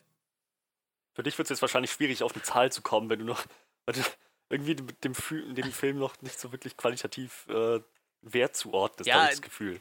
Ich kann dem Film schon Wert zuordnen, so, aber er hat mich halt echt. Äh, ja, er hat mich schon ein bisschen verstört. So, ähm, ja, ich weiß nicht, also der Film war gut, der hat mir gut gefallen auf jeden Fall. Und wie gesagt, er hat halt noch so viel anders gemacht, wie klar, äh, man hat immer schon mal irgendwo einen gesehen, der irgendwie von der Klippe springt und dann äh, irgendwie explizite Darstellung von, von Toten habe ich auch schon in jeglichen Formen gesehen. Ich glaube, äh, das Saw hat dieses äh, Spiel bis zum Erbrechen ausgereizt. Ähm, aber ich fand A, die Thematik schon mal ziemlich cool, weil ich kenne Midsommar tatsächlich, äh, also ich glaube, ich habe kein, habe ich überhaupt mal einen Film aus Schweden gesehen? Ich weiß es nicht. Ähm, ich weiß nur, dass ich dänische Filme nicht mag, aber Schweden weiß ich nicht, ist mir nicht so geläufig. So Midsommar kann ich tatsächlich thematisch nur durch Ikea. So, ich, ich hätte Midsommar halt gar nicht zuordnen können. Ne? Ich meine, im Endeffekt ist das ja so ein bisschen was wie bei uns Maifeier und natürlich mit viel mehr Tradition dahinter und so. Also nicht wie bei uns, wo man versucht, dem Nachbardorf den Maibaum zu klauen und sich dann mit dem besoffenen Nachbarn kloppt oder so. so das ist ja bei uns äh, Maifeier. Wie gesagt, ich kann das tatsächlich nur durch die Ikea-Werbung so und war mir überhaupt nicht geläufig. Und äh, ja, ich fand ich das thematisch halt schon ziemlich äh, spannend irgendwie und dann noch mit diesem. Wie gesagt, ich, ich konnte von vorne bis hinten halt kaum zuordnen, was, was hier gleich passieren wird. Am Anfang dachte ich halt, das wird jetzt so ein reiner Drogenfilm so und äh, meine, klar, Drogen spielen da irgendwie auch eine große Rolle, aber im Endeffekt war es halt äh, komplett gar nichts von dem, was ich mir so gedacht habe, was es werden könnte. Ähm, ich habe mich halt äh, auf sehr verstört, waren sehr viele What the fuck-Momente irgendwie und äh, so saß ich dann irgendwie auch, als der Abspann kam, so, dass ich mir gesagt habe, meine Fresse, so. Ähm, aber ja, tatsächlich auch so, man kann schon die Entwicklung von Danny sehr gut nachvollziehen und ähm, ja, wie gesagt, ich, was ich jetzt halt echt nicht machen könnte, ist den in irgendeine Top-Liste reinpacken, weil dafür, weiß ich nicht, ist halt, also auch in keine Flop-Liste, dafür schwippt er halt irgendwie so. Ich, ich, ja, eben, ich anders. kann den irgendwie sehr, sehr schlecht einkategorisieren, finde ich.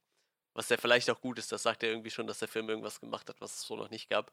Mhm. Ähm, ja, ich weiß nicht so, aber bewerten kann ich den irgendwie schon und ich, ich würde, ich ich gebe ihm schon so eine 7,5 von 10. So, ich fand den Film halt gut, ich würde den auch weiterempfehlen. Ich habe den auch äh, gestern, ich hatte ja dann noch äh, Spätschicht, nachdem ich den Film geguckt habe, habe den auch direkt einem Arbeitskollegen empfohlen, der halt auch so schwer ähm, begeistert von, von, von, Horror ist und so und habe gesagt, guck dir den auf jeden Fall an. Ich würde das auch jedem anderen empfehlen.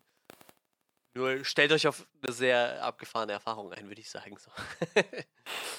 oh ja. Das kann man so sagen. Ja, und ich bin tatsächlich auch gespannt, was Ari Aster so noch auf die Beine stellt ich habe mittlerweile so ganz viele neue Namen im Horror-Business, auf die ich mich echt freue, neben, neben den altbekannten, so Ari Aster, John P., die freue ich mich schon drauf, was der als nächstes machen wird und so. Ja, das wird interessant. Wie gesagt, ich habe es äh, sehr oft gesagt, ich sage es auch nach diesem Film wieder, es ist eine spannende Zeit für, für Horrorfilm-Fans auf jeden Fall. Oh ja. Ja, da habt ihr es. Lasst uns aber gerne wissen, was ihr von Midsommar gehalten habt. Schreibt es uns in die Kommentare Bemerkungen, was auch immer. Ruft uns an, wenn ihr unsere Nummern irgendwie rausfindet. Ähm, ihr findet uns auf Soundcloud, auf iTunes, ihr findet Johannes auf Twitter, ihr findet Manuel auf Instagram, findet uns auf Facebook und auf unserer Homepage. Alle dazugehörigen Links äh, findet ihr in der Beschreibung. Äh, ansonsten, ja, dann hoffen wir, dass wir uns beim nächsten Mal wieder hören. Noch haben wir keinen Plan, wie es weitergeht äh, nächste Woche, aber ich denke, wir werden uns bis dahin was einfallen lassen. Wir sind ja jetzt völlig äh, flexibel und recht ungebunden. Dann, ja, würde ich sagen, bis dahin. Ähm, bleibt gesund. Ciao, ciao.